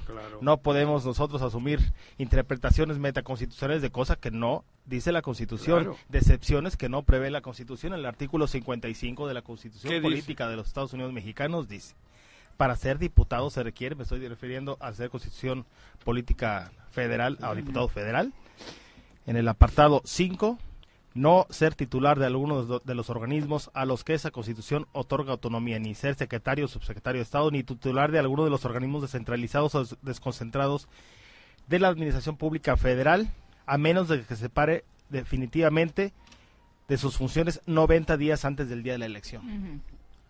Esos 90 días. Clarísimo, ¿no? Clarísimo. Punto. Ya no, o sea, para mí no es un tema de lo que diga. De interpretación. Si, si hay algún apartado que dice los plurinominales no seguirán el mismo. Dice diputados. No, no, no, no, no hace distinción. No hay que ser distinción nosotros, lo que no distingue la propia Constitución. Pero luego es como en la Liga MX, queda a interpretación del árbitro. ¿Perdón? Hemos visto muchas veces que funciona como la Liga MX, que queda a interpretación del Interpreta donde la donde la ley no es clara. Creo que aquí la parte constitucional sí, sí es muy clara. También está en la convocatoria de Morena que se tiene que separar del cargo 90 días antes de la elección. ¿Se quedaría entonces el secretario de gobierno? De manera interina sí, hay otro hay otro tema, por ejemplo, que es respecto a, quién asume el, control, ¿no? En, en, el este, en el en el estado. Y hay que mencionar ahí que eh, el artículo 62 de la Constitución local enuncia, enuncia que el cargo de gobernador solo es renunciable por causa grave calificada por el Congreso, aquí ante quien se presentará la renuncia. En este caso estamos hablando de una licencia. Y también habla de que las faltas del gobernador hasta por 60 días serán cubiertas por el secretario de gobierno. Hasta por 60 días. Mm, si la falta fuera por mayor tiempo, será cubierta por un gobernador interino que nombrará el Congreso. Uy. Y en los recesos de este, la Diputación Permanente, también del Congreso, eso no lo dice, pero también del Congreso del Estado. Ahí sí interpreto. Si no dice, no lo digas, güey. Ay, es obvio. No, no, no, no, no. Tú solo te has... La permanente ¿Convocará? No, no, no. O convoca al Pleno. La, permanente del Congreso. Del Congreso. La, Diputación Permanente convertirá a periodo de sesiones del Pleno. ¿De quién? Del Congreso. Que ahorita no hay ningún problema porque, están en operaciones. Ordinario, ¿no? Él se tiene que ir por 90 días. Sí. Entonces no entra lo de 60, obviamente, ¿no? O sea, si vamos también a temas de que cómo hacer para burlar la ley, estaríamos hablando de que, o sea, entenderíamos que las licencias son hasta 60, hasta 60 días. Hasta Luego entonces Regreso es ausencia definitiva. Pero puedo regresar, al regresar tengo que asumir un día pero ya no, entonces violas la ley electoral. Por eso no puede, porque son 90 días. Por eso sí yo, acabo. Dijiste, ah, cabrón. Y ahora, ahora vamos a hablar. A mí me alertó tú, ah, cabrón. De las facultades del Congreso del Estado, del Poder Legislativo del Estado de Morelos, el artículo 40. Eh, habla en la fracción eh, 30 romano, conceder licencias para separarse de sus cargos, de respectivos cargos, a los diputados del Congreso de Morelos. El 31, perdón, conceder o negar licencia al gobernador del estado. Ese tema hablábamos que ya es un tema superado, es decir, aunque eh, si la presenta el gobernador y no se le otorga, yo creo que los tribunales electorales van a dar porque estarían violando un derecho político electoral. Dice, conceder o negar licencia al gobernador para salir del territorio del mismo, separarse de funciones, siempre que la ausencia o separación sea por más de 30 días. Mm. Y posteriormente, en la fracción 36 romano, dice nombrar a gobernador interino o sustituto en los casos que determina la ley. Es decir, es facultad del Congreso del Estado nombrar a quién será el gobernador a partir de, si contamos los 90 días exactos son a partir del 3 de marzo, 90 días antes de la elección, o si se quiere ir a hacer campaña desde el día 1 de la que inicia la, la campaña federal, estaríamos hablando del 1 de marzo. O sea, la, semana, próxima. Mira. Ya no hay duda. No tendría que haber duda estando tan claro lo que nos acabas de compartir. Eso es ley. ¿no? Es la Esa constitución. Viene a leer la Constitución, y la, la, local y la federal. Sí, sí, has venido a lo seguro para no cagarla. y como experto en el tema, ¿cuál es el escenario que vislumbras? Tendría que, hacer esta separación de la que estoy hablando, una separación definitiva y ante esa separación definitiva. Sí. Por lo de los 90 días. Que vas, rebasa los 60 que, que, el gobernador digo porque estos escenarios hay que preverlos hay que vamos a suponer que el gobernador solicita licencia el 29 el primero que es viernes 2 o 3 que yo creo que lo va a hacer el 29 para poder estar con con el arranque de campaña no el primero no ajá el primero. Eh, vamos a suponer que hace eso. Eh, y el el Congreso no logra ponerse de acuerdo, se convoca un pleno, se dicta receso. En ese periodo, el que asume las funciones es el secretario de, gobierno. Secretario de gobierno. Mientras dure el proceso en el que el Congreso define quién es el gobernador interino, es el secretario de gobierno. Pero no sería interino. Eh, no, sería eh, eh, bajo el carácter de, quien está al frente de, de gobierno en funciones, de, gobernador. Y, otro tema también, también para, para, nombrar un gobernador interino sustituto, como quiera nombrarse, debe de tener una mayoría calificada, es decir, 14 votos. En el Congreso. La otra es que si no tiene 14 votos, pues permanece también, esa es otra. Es otra hipótesis. seguiría permaneciendo aunque pasen los 60 días. Va a ser Samuel. Ahora, ¿podría regresar el gobernador después de esos 60 días? Sí, después de esos 90. 90, podría regresar. es definitivo. Podría, podría regresar el, el, el 3 de junio. ¿A qué? 4 de junio. ah, después de la elección. después, después de la elección. ya fue definitivo. Ya fue, exacto. Definitivo. Ya, no puede. Ya, no puede. hacer 90 días tiene que renunciar definitivo. Tú lo has dicho, bueno, lo dice la Constitución. Correcto. Ya no, ya, ya no podría. Cuauhtémoc termina el día 1, güey. Por ley. Sí, tres como máximo. Bueno, el tres. Sí, sí. Ya no, va, ya no vamos a tener más Cuauhtémoc de gobernador. Por, según la Constitución, lo que has leído, es correcto. Eso es una, una puta, eso es una bendición, cabrón. Y también podría Alabados. No, al final voy a darle la razón a Carlos. Qué bueno, cabrón. Pero, a ver, una pregunta. En ese lapso, Alabados señor de tiempo del 3 hasta que le... ¿No tiene fuero? No. Si el fiscal quiere, actúa. Ojalá. Eso sería... Esos 90 días. Al, día siguiente de que deja de tener de ser gobernador porque la, porque, porque, la figura la tiene el gobernador sí, no, sí. Exacto. Claro. Eh, esos esos días eh, los días que esté el, que tiene el secretario de gobierno el que sea el secretario de gobierno para ese periodo porque lo puede cambiar mañana también eh, es el del fuero, Sí, sí, sí. entonces si el fiscal saca las carpetas que tiene, ¿le pueden detener? Ahí no. Joder, alabado. Y querrá hacerlo el fiscal. No, no, no, pero bueno, por lo menos sabemos que puede. Mm. Bueno, también hay carpetas en la Fiscalía General de la República. Pero esa no va a operar, güey. Entonces no es, Yo pensé que la Fiscalía de la República, sí. Una licencia ya están investigando a Gabriela Guevara. ¿Cuál? quiero hacer aquí una... No, y sí, a ver, a ver, eh, yo no hablé de licencia de impunidad. He dicho que en los tres siguientes años tiene fuero. Ahora me está aclarando Elías, Elías esta situación. Se nos trabajó. Claro, es que él quiere meterme en un lío que yo no he dicho, güey. Yo he dicho que el premio Cuauhtémoc por todo. no, güey. No necesito ayudarte. No, no, no, no, no, no te preocupes. Que yo tengo más claro que tú lo que quiero. lo que quisiste decir. Lo que quiero decir es que. No, lo que quiero decir, y llevo diciendo años, es que este sinvergüenza, este sinvergüenza, a pesar, a pesar de la capa protectora de Mario Delgado y compañía, si tenemos el fiscal que merecemos, este güey puede ir al bote.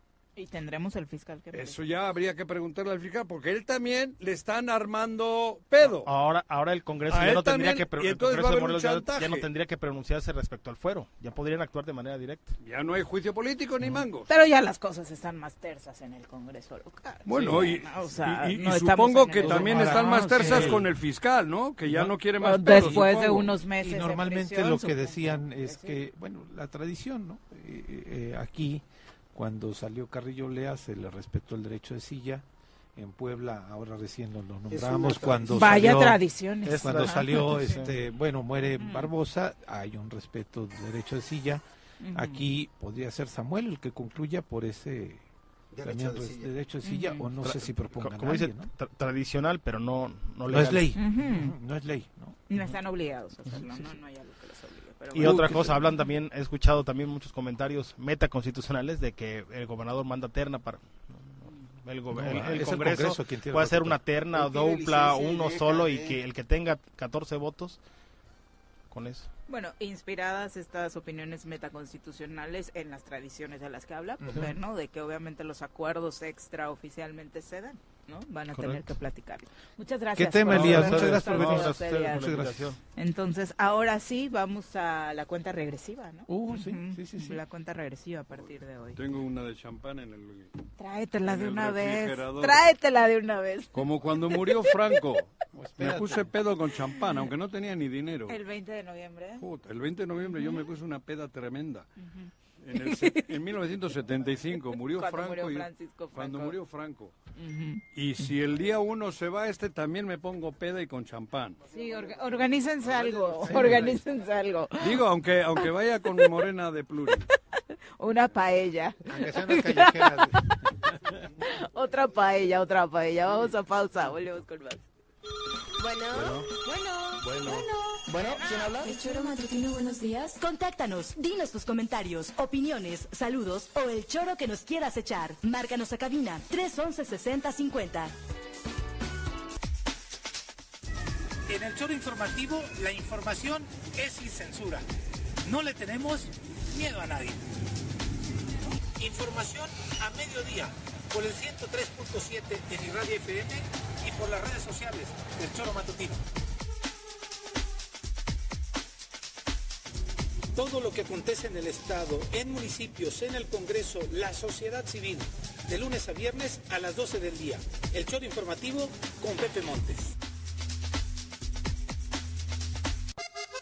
Súbale por Juárez, Calvario, atravieso Avenida Morelos. Eh, sí, sí se va recorriendo, por favor. Por favor, pero rapidito que ya va a empezar el choro.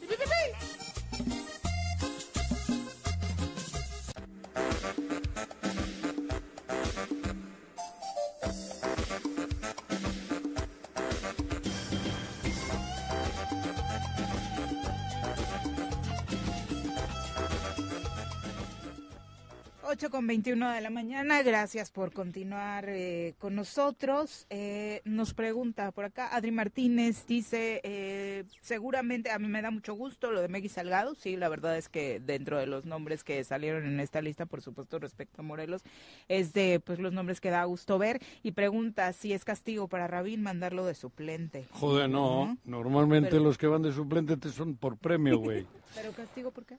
No sé. no. Pues no, pero a ver, en el Mundial, si te chutas el banquillo todos los partidos, ¿qué ha sido premio o castigo? ¿Prefieres no ir, cabrón? pero por, la pregunta es por... Pues no sé. ¿Por qué lo castigan? Pues lo, porque Mario Delgado le habrá agarrado en estas discrepancias serias con Cuauhtémoc Blanco, güey. El pedo es de hace siete años. Pero sí ha cedido. Bueno, el día. Pero Rabín cede. O sea, no lo veo armando un pancho ni que convocando un boicot. Pero ¿te acuerdas cuando vino Claudia y gritaron? Sí. Decía, Ulises le echaron la culpa a Rabín. ¿Te acuerdas cuando vino el presidente y gritaron? Y Mario Delgado avala todo lo que le dice Ulises. nos dijo que fue la gente Rabín. pero en la, ¿Cómo en la, en la penitencia va qué madre? Llevarán la culpa, ¿no? Esa en madre. La culpa es, la penitencia. Esa madre. Ustedes no fueron a casa. Sí, no, no. yo, yo, fui cabrón. el chespirito. Bueno, lo que quise decir que le pasa lo que le pasa por, por pendenciero. Pen, por eso, porque, pero de todas formas también a él le mando mi mensajito.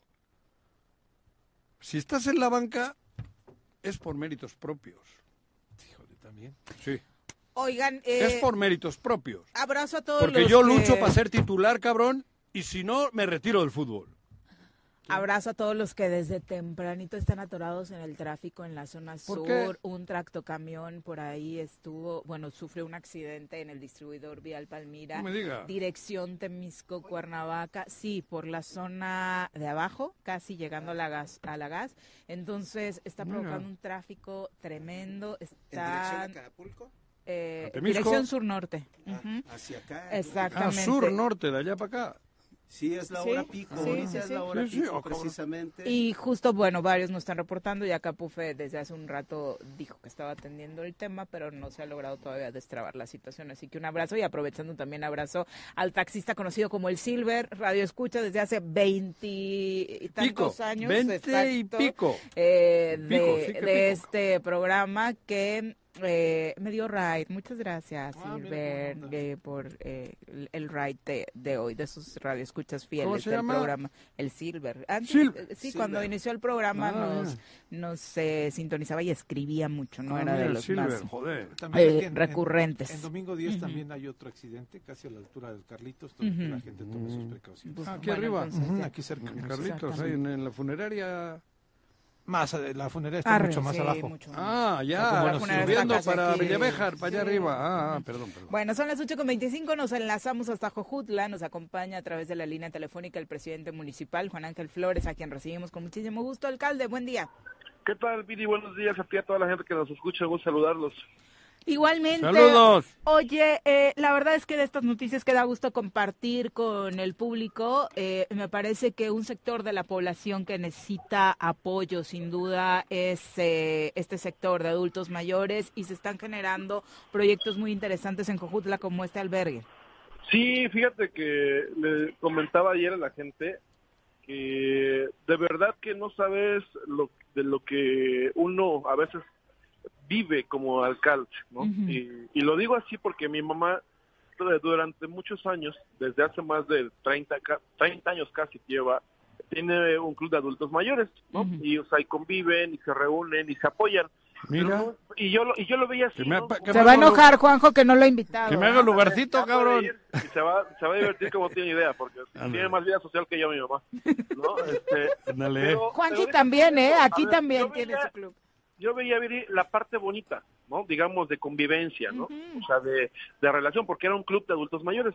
Pero cuando digo alcalde y, o sea, y, te vienen a, a, hacer planteamientos tan, pero tan dolorosos, o sea, no tienes idea de la cantidad de, de abuelitos que de repente llegaban y me dice, oiga, Preci, es que me acaban de correr de mi casa y no sé qué hacer. Digo, ¿cómo que la corrieron de su casa? Sí, este, es que me peleé con mi yerno y mi hija dijo que ya no quiere que esté allí y, y, es mi casa, pero pues yo le firmé hace algunos años porque pues que según para que dejara todo bien y ahora ya no tengo casa y de verdad, o sea, es algo tan lamentable, tan triste de, de abuelitos viviendo en la calle, de, de gente maltratados, violentados, maltratada, violentados por los propios hijos en muchos casos y la verdad es que por eso fue que nos dimos a la tarea de, de, hacer este este refugio no es un asilo es un refugio no es una casa de día para adulto mayor pero también tiene habitaciones también tiene camas también tiene comedor o sea es decir eh, algún abuelito que está en, situación de calle que no puede llegar a su casa que no tenga casa se puede quedar a dormir ahí va a ser atendido por personal eh, capacitado, ¿no? Va a poder desayunar, comer, cenar, ver la televisión, estar tranquilo, ponerse a leer. O sea, vaya, es una es un refugio para, para la gente adulta mayor que no tenga casa. Oye, ¿y cómo pueden hacer los adultos mayores para acercarse? ¿Tienen que ir a una de las áreas del ayuntamiento, buscarlos directamente en el lugar? Mira, van a poder hacerlo a través del INAPAM. Ajá. En el INAPAM ahí pueden recibir informes en, las oficinas acerca de sí, cómo exacto. En el INAPAM del municipio, ¿no? Van a poder este, acercarse, eh, demostrando nada más. es lo mismo hombre-mujer. Sí, son dos, son dos, este, son dos recámaras, pues decir, cada recámara cuenta con 10 diez camas, ¿no? o, sea, cada cuarto cuenta con, es como un, pues como si fuera, pues un ¿cómo se puede decir? Es como un asilo, pero no es asilo porque pueden entrar y salir. O sea, es decir, no se van a quedar encerrados, ¿sí me entiendes? O sea, digo, si, si quieren irse todo el día al parque a darle de comer a las palomas, pues pueden irse todo el día al parque y en la noche llegar a dormir. Qué romántico estás. O sea, no es, este, no es, digo, pues, lo digo porque muy pronto vas a estar haciendo eso, Juan Juan, ¿no? Entonces, por eso. Pero lo, vamos a llevar, ¿no? Juan no, no lo dejaremos ir solo. Yo doy de comer a las palomas, no a los sopilotes, cabrón. Ándele. Ah, luego le das a uno que otro carroñero, Juan Carroñero sí. déjame te cuento. Oye, y además también hay buenas noticias en el tema de seguridad. ¿Mande? Hay buenas noticias en el tema de seguridad. Sí, pues fíjate que hicimos una adquisición histórica, ¿no? Eh, adquirimos cuatro patrullas, el gobierno del estado nos regaló una, ya tenemos cinco más, ¿no? Eh, quiero también mencionar que hicimos una, adquisición de drones ya de la última categoría, son seis drones, y con esto ya tendríamos 12 drones funcionando en la ciudad. Eh, ya incluso te puedo mostrar cómo uno de los, cómo los, los lo que alumbra el dron, o sea, es casi casi como si trajeras un helicóptero prácticamente, además de que son eh, drones térmicos, es decir, ya nada de que se me escapó al campo y no lo vi, ¿no? O sea, eh, se puede se puede este, visualizar eh, por la noche, ¿no? a través del calor, de las ondas de calor que, que irradia el cuerpo humano. y la verdad es que es tecnología de, de última punta, ¿no? metimos ya 178 cámaras más, con esto ya tenemos 354 cámaras en el municipio, ¿no? O sea, cosa que nadie en, en, Morelos tiene, ni Cuernavaca, ni nadie, ¿no? Cuando llegamos no había una sola, hoy son 354, o sea, y la verdad es que, pues bueno, ahí están los números, gracias a Dios, o sea, no hemos tenido que lamentar eh, situaciones eh, de que afecten a, a, gente decente, ¿no? Y, y sobre todo, pues que, que bueno, que finalmente hay tranquilidad y prosperidad en el municipio. 350 y tantas cámaras. 354. ¿Tienes más cámaras que todas las es? Que guarneros. Sí, sí pues digo que pues, le, hemos este le hemos invertido a eso, ¿no? O sea, la verdad es que estamos muy contentos y vamos a seguir avanzando, digo, o sea, no voy a O sea, que se puede, se puede, ¿no? Sí, Juanjo, la verdad. Se puede y se puede cuando se quiere. Cuando se quiere, de verdad se pueden hacer las cosas. ¿Qué tienes que hacer? Administrar bien los recursos. No llorar. O sea, a, tener, a, ponerte atento, porque es, es una situación bien complicada. Todo mundo te quiere robar. O sea, eso te lo digo así. Todo, desde el que te vende, desde el que trabaja, o sea, bueno, nosotros hemos tenido que hacer tantas cosas, digo, desde de la propia experiencia que hoy agarramos, hasta pintar las llantas de los camiones de basura, para que tengas una idea, ¿no?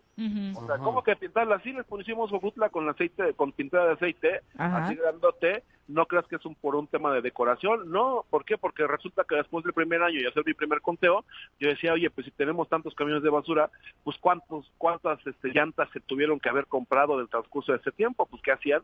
Pues que las vendían, ¿no? Comprabas nuevas y a los dos meses pues las iban, las vendían, te daban un gallito y al mes, oye, ya no sirve la llanta, ah, pues ahí vamos a comprar otras nuevas, no, o sea, tenemos que estar atentos a todo. Oye, Juan Ángel, eh, veíamos imágenes nosotros de Zacatepec donde llevaron un curso para que los niños supieran actuar en, con relación a las balaceras y veíamos imágenes que no nos gustan, ver a los niños pecho tierra. Eh, tú pusiste un arco de eh, seguridad en el colegio de bachilleres. ¿Es el primero o es el segundo ya que colocan con recursos propios en instituciones educativas? No, es el segundo, Pepe. Ya es el, es el segundo arco de seguridad lo estamos poniendo en las escuelas bachilleratos, ¿no? O sea, la idea es que todos tengan. Ah, bueno, la, la UAM no, no, ha, no ha permitido todavía por su sistema que ellos tienen, entonces, pues bueno, finalmente ahí está, ¿no? Si ellos lo disponen, vamos a poder apoyarlos también.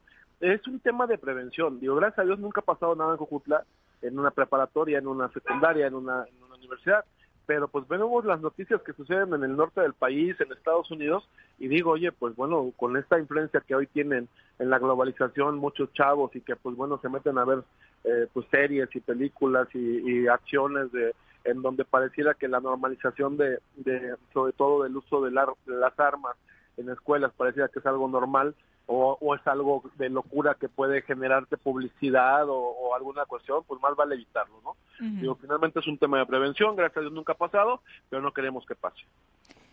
Muchas gracias por la comunicación. Juan Ángel, supongo que tienes que dejar la alcaldía. Ya me voy el jueves. Ah, este jueves. Me queda, una semana, amigo. El, Literal. El 29 pedirás licencia. Sí, el día primero de marzo ya, ya no estoy en funciones, amigo. ¿Es definitiva o es...? Tiene que ser definitiva, ¿no? Porque, porque son más de 90 días. los, los márgenes, es, que sabes que no son 90 días los que faltan, por los que porque se cruza el fin de semana, entonces voy a, pedir la definitiva, pero eh, hay jurisprudencia en donde la puedes pedir definitiva y puedes regresar después al cargo, ¿no? O sea, no, ah. ajá, no, no, este... Bueno, pero tú eres, ¿Y quién con todo respeto, eres triunfo garantizado. ¿Con quién platicaremos? con Alan Martínez. Él, es, un joven alcalde, que va a ser el joven alcalde, él es, persona de toda mi confianza, ha estado conmigo más de una década. Pero es tu suplente. No en ciencias políticas, es mi alumno, ajá, fue, es, mi suplente, mm. fue mi alumno en ciencias políticas y sabe perfectamente bien cómo se, se administra el, gobierno, porque pues al final fue el jefe de la presidencia y fue... sí, exacto, sí, la verdad es que está muy bien formado y, va a hacer un excelente papel como alcalde. Gracias por la comunicación. Platicamos antes de que te vayas. Te esperamos acá en el refugio, este Juanjo. Vale. Ay, sí, apártanos lugar para Juanjo. Sí, dile a tu mamá, cabrón. Saludos. Pero una buena recámara, ¿eh? Muchas okay, Son tele. Son buenos colchones, ¿eh? Son buenos colchones para que descanses bien. Muchas felicidades y éxito. sí, porque luego ahí en la montaña con Malboro se duerme no. mal, ¿no? Sí. ¿Con Malboro? Secreto en la montaña. Yo no he dormido con Malboro, estamos despiertos. Yo los veo recostados cuando No se duermen. Suben fotos. pero despiertos. No se duermen. Dormido no duermen. No dormimos, dice. Dormido no es secreto, güey. No me deja dormir. Claro. Me mantiene vivito y coleando. Oye. Que no he dicho culeando, ¿eh? tú solito, tú solito. Oye, Julio, Julio Astillero hace un análisis sobre la lista plurinominal del Senado, muy interesante, agudito como siempre lo es. Eh, aunque lo critiquen. sí, aunque lo critican, aunque le digan también derechairo cuando critica al, a Andrés Manuel, ¿no? Pero sabemos que tiene mayor consistencia de izquierda que otros más, incluso militantes Morena.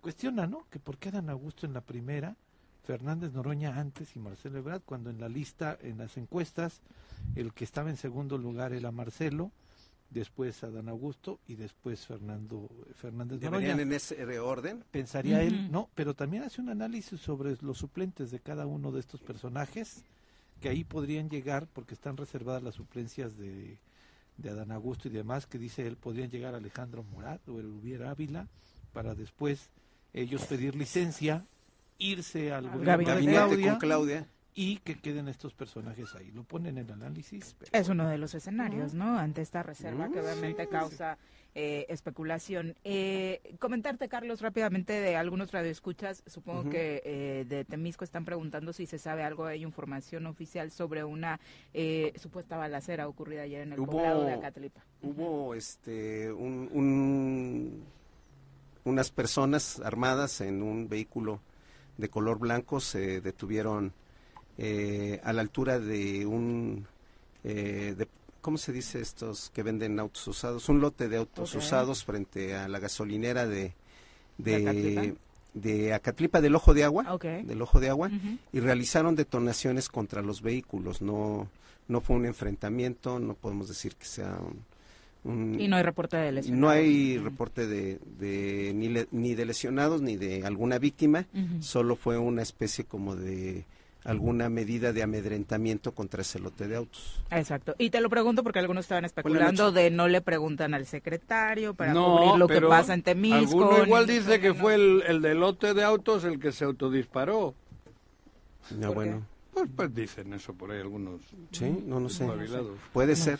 Pues aquí dicen que fue autodisparo. Lo que sí. Ah, es tu sarcasmo. Es que no, es, sarcasmo. de... No, lo que sí Hay es algunos... Ayer me metieron a un grupo que no sé para qué lo hicieron, cabrón. Sí, pero... A un grupo de, de, aquí que hay, de en el que están ustedes, ¿no? En el de Raúl. Ya lo metieron por Pero en la encuesta no querían los periodistas aceptarte. Yo supe no, que hubo encuestas y no querían. No, pero yo por eso que me metieron. ¿Yo qué, cabrón? No lo recibieron con mariachi. No, el, hay uno que es... Yo sé de votaciones donde dijeron a ese pero señor a mí qué, cabrón? Pues si yo no los quiero ni ver. ¿Se filtran votaciones contra el otro género? hay que... Hay que cuestionar eso. ya me volteé a ver. ¿Eh? San Juan, San Pedro. Hay traidores en el grupo. están ahí jodiendo como no ¿Y tú que eres Judas? ¿Jota? Prefiero ser, Prefiero ser Judas y no evangelista. ya volviendo al tema, fueron disparos hechos contra un lote de autos. Hay obviamente algunos vehículos impactados por balas, pero no, no hubo tal una ¿Qué le hemos hecho a ese castillo? Ni víctimas. 8 con 38. Vamos a. Pues pregúntale, ya estás en el chat. Vamos ahora a comentarios. ya nos acompaña en cabina Nadia Luz Lara, ex magistrada del Tribunal Superior de Justicia. Bienvenida. Muchas gracias, mi querida Viri. Pues aquí divirtiéndonos con los comentarios. Muy buenos. Ya no sabía que se hacen encuestas para eso. Bueno, y tú no pediste, milagro te metieron ahí. Milagro no salió en la tómbola ya. Sí, sí. Bueno, fuera. Había un programa en la tele, La Tómbola. Ah, sí, claro, la tómbola. TV Azteca creo que tenía, ¿no? Las noches. Empezaba con esa canción de La, vida es una tómbola, ton, ton, tómbola, de luz y de color. No cantes, Joaquín. viene contento, viene contento. Yo estoy contento. Ah, del Malboro, ¿no? Me pusieron en el grupo, güey. ¿Cuál es el tema? Pues el tema de hoy es, eh, ustedes saben que la vertiente es derecho y todo lo que tiene que ver con, con el tema y hoy hablaremos del Poder Judicial, ¿no? el, tema del Poder Judicial hoy está justamente hace unos pues ayer creo, ayer, está está puesto en la mesa y, bueno se, ha venido por lo de Lozoya, ¿no? Así es, sí, viene en el sentido de que eh, nuestro señor presidente hablaba de que cuando estaba el ministro eh, Arturo Saldívar, de presidente de la, de la Suprema Corte, pues había una especie como de coordinación para efecto de tratar, asumir y, y, decidir algunos asuntos que se consideraban relevantes. Esto, bueno, eh, el ministro no sé si se vaya a pronunciar en algún momento o no, no lo sabemos, ¿no? Pero el caso es que esto pone en la mesa un tema que ha sido eh, discutido a lo largo de, los años y eh, que tiene que ver también mucho con el manejo que se ha hecho de la posición que, que, asume el Poder Judicial desde el punto de vista constitucional, ¿no? Para empezar, pues bueno, tenemos que conforme al artículo 49 el poder eh, del Estado se divide en tres, ¿no? El Poder Ejecutivo, el Poder Legislativo y el Poder Judicial. El Poder Judicial por su parte, en los estados tiene el mismo esquema.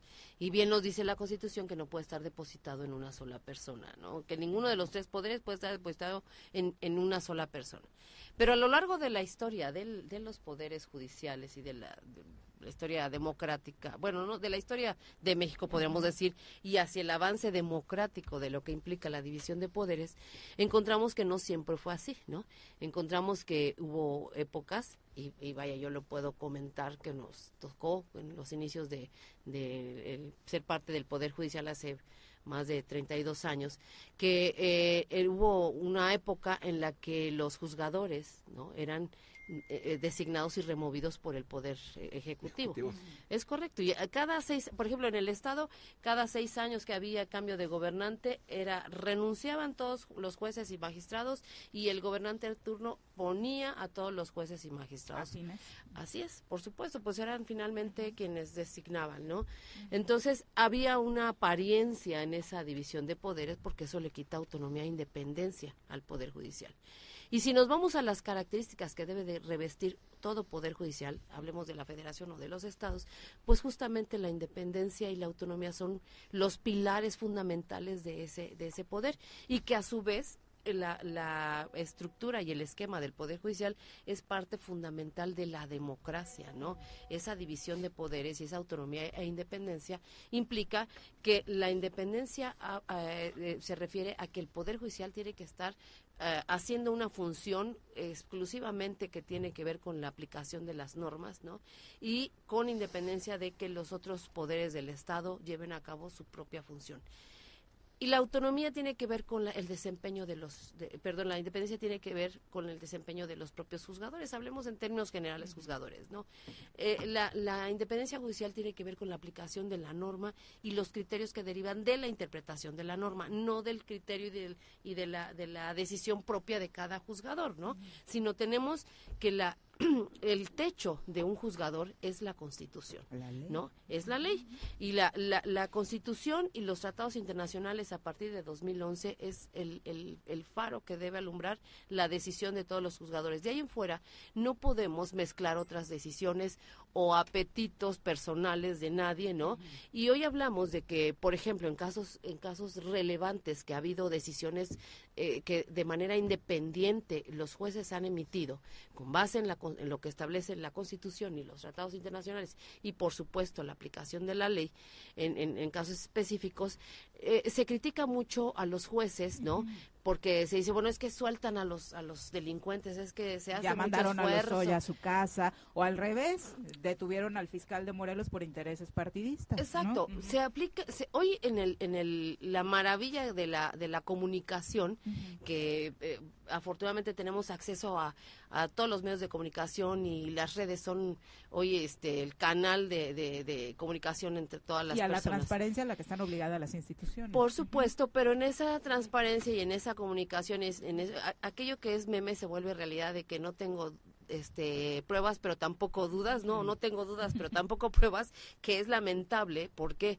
Porque si estamos hablando de que el Poder Judicial es una parte fundamental de la, de la, de la estructura de la democracia, entonces el Poder Judicial tendría que estar únicamente a la orden de la Constitución, ¿no? Y de ahí todo lo que ello deriva.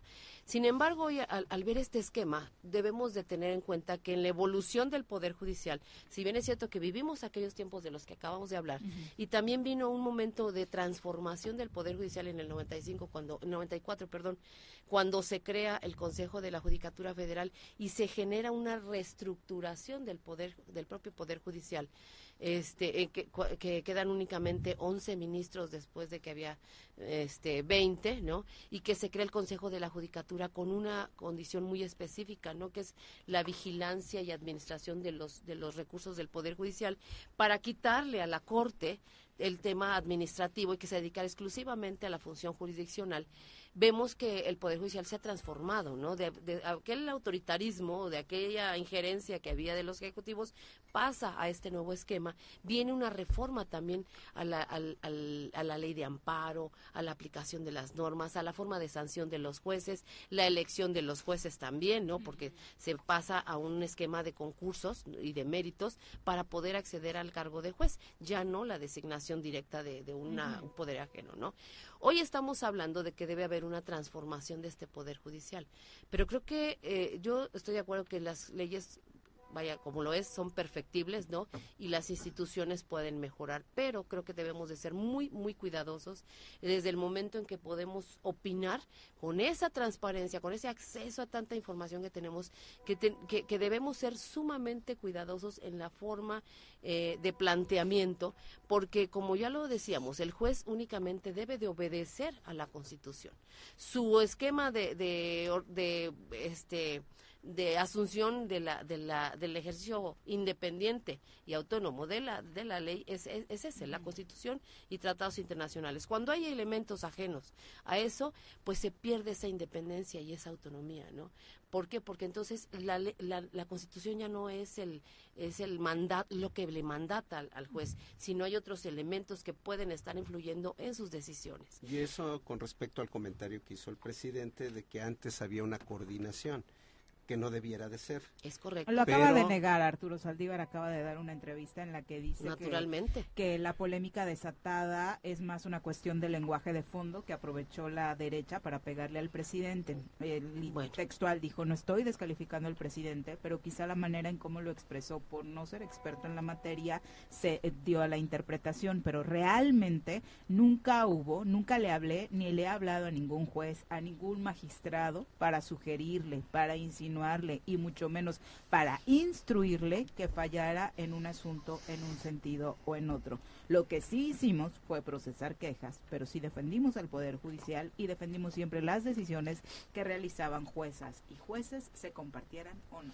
Naturalmente, era la respuesta natural del ministro. aquí pues en, estos micrófonos, Pepe particularmente trajo a, a una víctima del Poder Judicial una mujer que fue sentenciada este, por secuestro.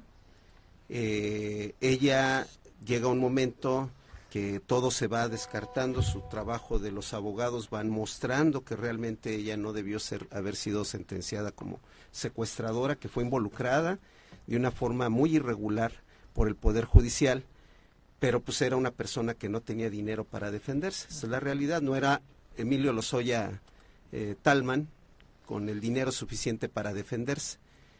Y, y, este, y esta persona al final recibe un planteamiento del presidente de la de la eh, Tribunal de Justicia, ¿cómo se llama? Tribunal Superior, de, Justicia. de Morelos, diciéndole, pues te vamos a dar el indulto. Y ella dice, no, yo quiero que me absuelvan. Y rechazó esa circunstancia que generosamente le ofrecían. Porque sí, se llama mucho al tema de la autonomía, pero ¿qué tanto el Poder Judicial realmente está haciendo un trabajo eh, imparcial con los ojos vendados como se establece eh, eh, vendados en el sentido de, de, la aplicación imparcial de la justicia y no se ha convertido más bien en, en, un, en una especie de buffet en el que solamente tienen acceso a la justicia quienes tienen dinero para pagarla. Yo creo que aquí hay que hacer varios este, comentarios. Uno, eh, sin, sin eh, apasionarse con que el Poder Judicial, bueno, para mí ha sido mi, pasión y vocación, pero hay que ser este, muy claros y muy transparentes. Si bien es cierto que puede existir el error judicial, que no lo debemos de descartar, eso no descalifica todo el Poder Judicial, ¿no? Eh, hay, hay que particularizar. Ahora bien, lo que hace el Poder Judicial no lo hace solo. Cuando hablamos de una, un asunto penal, tenemos que, que, ver que un asunto de esa naturaleza inicia desde los, los cuerpos de prevención de la, del delito pasamos a las, a las fiscalías. ¿Qué pasa con las fiscalías? El problema en México eh, con relación a la, a la procuración de justicia que está en manos de las fiscalías y en su momento de las procuradurías, hemos de recordar que ha sido el de la deficiente integración de averiguaciones y hoy de carpetas de investigación. Eso es una realidad. Hay, hay estadísticas en, en, el, en cuanto a cuántos asuntos, cuántos casos se denuncian. Perdón, cuántos voy a hacer Ya no tenemos tiempo. Eh, desafortunadamente, porque si no Gerardo se va a quedar sin participación. Este, en este caso, en la carpeta había evidentes contradicciones que, que el juzgador no consideró. Bueno, ahí habrá una cuestión de valoración tanto de la defensa como de, la fiscalía y la decisión del juez. Insisto, una cosa es particularizar y, y por supuesto que más allá de, si hubo error judicial o, o, no, que se quiso ver todo lo que, lo que se había aportado, que también no hay que casarse con la versión, porque uno puede decir es que yo soy esto, tal, pero las pruebas nos hablan de una realidad distinta. Cuando uno analiza y advierte un expediente, pues tú ves una realidad diferente a lo que se dice, a lo que se habla. Entonces, eso es lo que el juez tiene que analizar, lo que tiene en las manos para valorar y para decidir. Entonces, eh, vaya, con todo el respeto que me merezca, la persona que haya sido, finalmente tiene que pasar por un proceso de valoración de prueba y de decisión. No es tan de blanco o negro, ¿no? ¿Podemos empatizar? Por supuesto que sí. ¿Puede haber error judicial? Sí, pero esto no descalifica todo el Poder Judicial. Y también creo que es importante dejar este, puntualizado el tema de que si debe o no haber esa coordinación entre poderes, ¿no? Una cosa es que se mejoren procesos, ¿no? Como en su momento hubo eh, en aquellas mesas de seguridad, en donde, a ver, tu fiscalía, ¿qué te toca hacer? Bueno, mejora tus procesos, tu informe policial homologado, tal y tal, para que llegue una carpeta sólida y el juez pueda entonces tomar decisiones sólidas para hacer justicia. Que es para lo que tendrían que servir esas mesas. Nadia, muchas gracias, por la comunicación y sin duda el, gran tema de hoy eh, con, con este asunto del eh, pues expresidente de la Suprema Corte, ¿no? El señor Arturo Saldívar. Vamos ahora a hablar de economía. Hoy va a haber otro tema en la mañanera porque ya dijo el presidente muy claramente de que si Ana Gabriela Guevara está metida en problemas de defraudación fiscal y demás y además eh, hizo cuenta pistas fantasmas que se le investigue, digo yo. ¿Y no tengo Blanco? Problema que se le investigue. Ojalá fuera el mismo escenario. Tiene más carpetas que la librería de aquí a la esquina, que la papelería de aquí a la vuelta, cabrón. Se le va a investigar a Ana Gabriela por una pista de 15 millones. Es que me hacen gracia. 15 millones 15 millones, aquí hay una de 3 mil millones. Una pista de salto que supuestamente no terminó de construir. Y Valencia, Valencia, Valencia, ilumíname. Creo que es 200 el monto total. Ah, la, pista, que, está relacionada con el banco, eh, con Banorte, para ser más claros, es precisamente... Valencia, ilumíname, en lo de finanzas. Pausa ahora. Gracias, Nadia. Muy buenos días. Hablar de finanzas. Magistrada. Bienvenido, Gerardo. Gracias, buen día. Un saludo al amable auditorio y sobre todo a ustedes aquí en la mesa.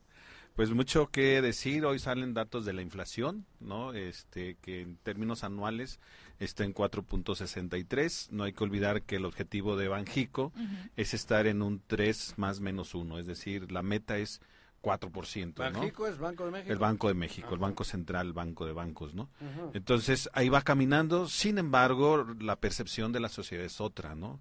Eh, esto es referente a la inflación subyacente, es decir, la otra que registra eh, los incrementos en las materias que primas. Yo compro cuesta 72 pesos. Sí, no, y el huevo, el huevo, la cebolla, el huevo con el huevo no te metas, cabrón, que se está porque vende Juan y los suyos. Ah, bueno, pero es orgánico, ¿no? Es orgánico, entonces siempre es un poco más caro, pero, en la despensa está canijo, ¿no? 72 pesos. Sí, todo está carísimo. Arriba el huevo de 40 pesos, la cebolla llegó a estar a 64 pesos, el jitomate, el limón, el limón entonces ahí hay algo importante. Pero no es coyuntural, el caso de los alimentos no es coyuntural, es una tendencia que se va a convertir en, una tendencia hacia la alza de aquí en adelante eh, por la fuerte competencia sobre la superficie cultivable y la ah, cantidad de gente que está dejando de dedicarse sí, a la exacto. Ese es bueno el abandono que ha tenido históricamente el campo, ¿no? Para ser más productivo. Pero además es un fenómeno global. Sí, por eh, viene desde la parte de los granos con la guerra de Ucrania y Rusia, ¿no? En ese aspecto. Y Pero no está chido que ahora en los taquitos tengas que pedir el limón y ya no esté ahí como... No, ya salsa mexicana o de pico de gallo, pues ni pensarlo, ¿no? Por la cebolla eh, en otro orden de ideas, bueno, el tipo de cambio se mantiene de 7.12, es una apreciación importante esto para en términos de finanzas públicas, lo que se paga ¿no? por los intereses de la deuda. El precio del petróleo pues va manteniéndose también arriba de los 60 dólares, eso ayuda, sí, ya va en alza, eso ayuda a las finanzas públicas. Eh, en la parte de lo que mencionaba Slim hace unas semanas, donde eh, eh, lo que comenta es referente a que el sexenio va bien, ¿no? exceptuando lo de la seguridad. Y en ese tema de la inseguridad, pues hoy aparece en el ranking de las ciudades más peligrosas del, del mundo, donde dentro de las 10 primeras México tiene 7 y dentro de las 50 es Ciudad Obregón, Colima, es este Ciudad Juárez, eh, Zamora y se me escapa por ahí otra de las 7 dentro de las 10 y dentro de las 50 tiene 16. Entonces, eso es preocupante, ¿no? Respecto que al final todo lo que se hace pues tiene que estar enfocado a incrementar la calidad. Michoacán, Manzanillo, Colima, Tijuana, Baja California, Zacatecas, eh, son las primeras cuatro de México, después le sigue Ciudad Juárez, que ya aparece en este lugar número 10, y luego se vienen Celaya, Guanajuato, Cuernavaca, Morelos, en el lugar número 12, luego sigue Acapulco, en el lugar número 13, Uruapan en el 15, Irapuato en el 18, León en el 20, Chihuahua en el 23, Cancún en el 35 y Morelia en el 40. Las ciudades más peligrosas las ciudades más peligrosas del mundo, o sea, no de la República. Y eso va en aumento. Hace dos, tres años hablábamos de tres o cuatro dentro tres de las o cuatro aparecieron y era un escándalo. Exacto, y ahora estamos hablando de, de, siete dentro de las diez primeras. ¿sí? Entonces, eso habla de, de, en qué se tienen que enfocar ahora los candidatos, no solo bla, bla, bla, bla, sino, sino trabajar y tener proyectos concretos. Sí, en ese aspecto. Eh, la inversión es que ves la lista y en las primeras Todo va a cambiar. De, las primeras 17 son mexicanas. ¿Para quién? No. Cuauhtémoc en el Congreso Federal, ya. Pero va a decir que Cuernavaca no está en el mando coordinado, José, por eso es. Ya, ya, ya, ya, Ese frijol ya hizo mucho daño. Sí, entonces, eh, la inversión pública, pues es lo que está sacando a flote el mercado interno y atrae Obviamente lo que dice Carlos Slim es que las finanzas públicas están sanas, eh, los, los fundamentales de la economía como el tipo de cambio, la inflación, pues mantiene el atractivo para que llegue la inversión extranjera. Ahora habrá que canalizarla a los sectores que más lo necesitan. Pero seguimos nosotros teniendo problemas dentro de lo endógeno, es decir, dentro del mercado interno, desde lo municipal hasta lo federal, donde no se ve el incentivo al campo. Y si no se incentiva el campo porque tenemos territorio, en, e, en, ese sentido, pues no habrá la cadena productiva que lleve a la industria y este al servicio, ¿no? Seguimos dependiendo del servicio. Claro, ahorita estamos importando limón, estamos importando maíz, estamos perdiendo soberanía, soberanía alimentaria y eso es muy peligroso.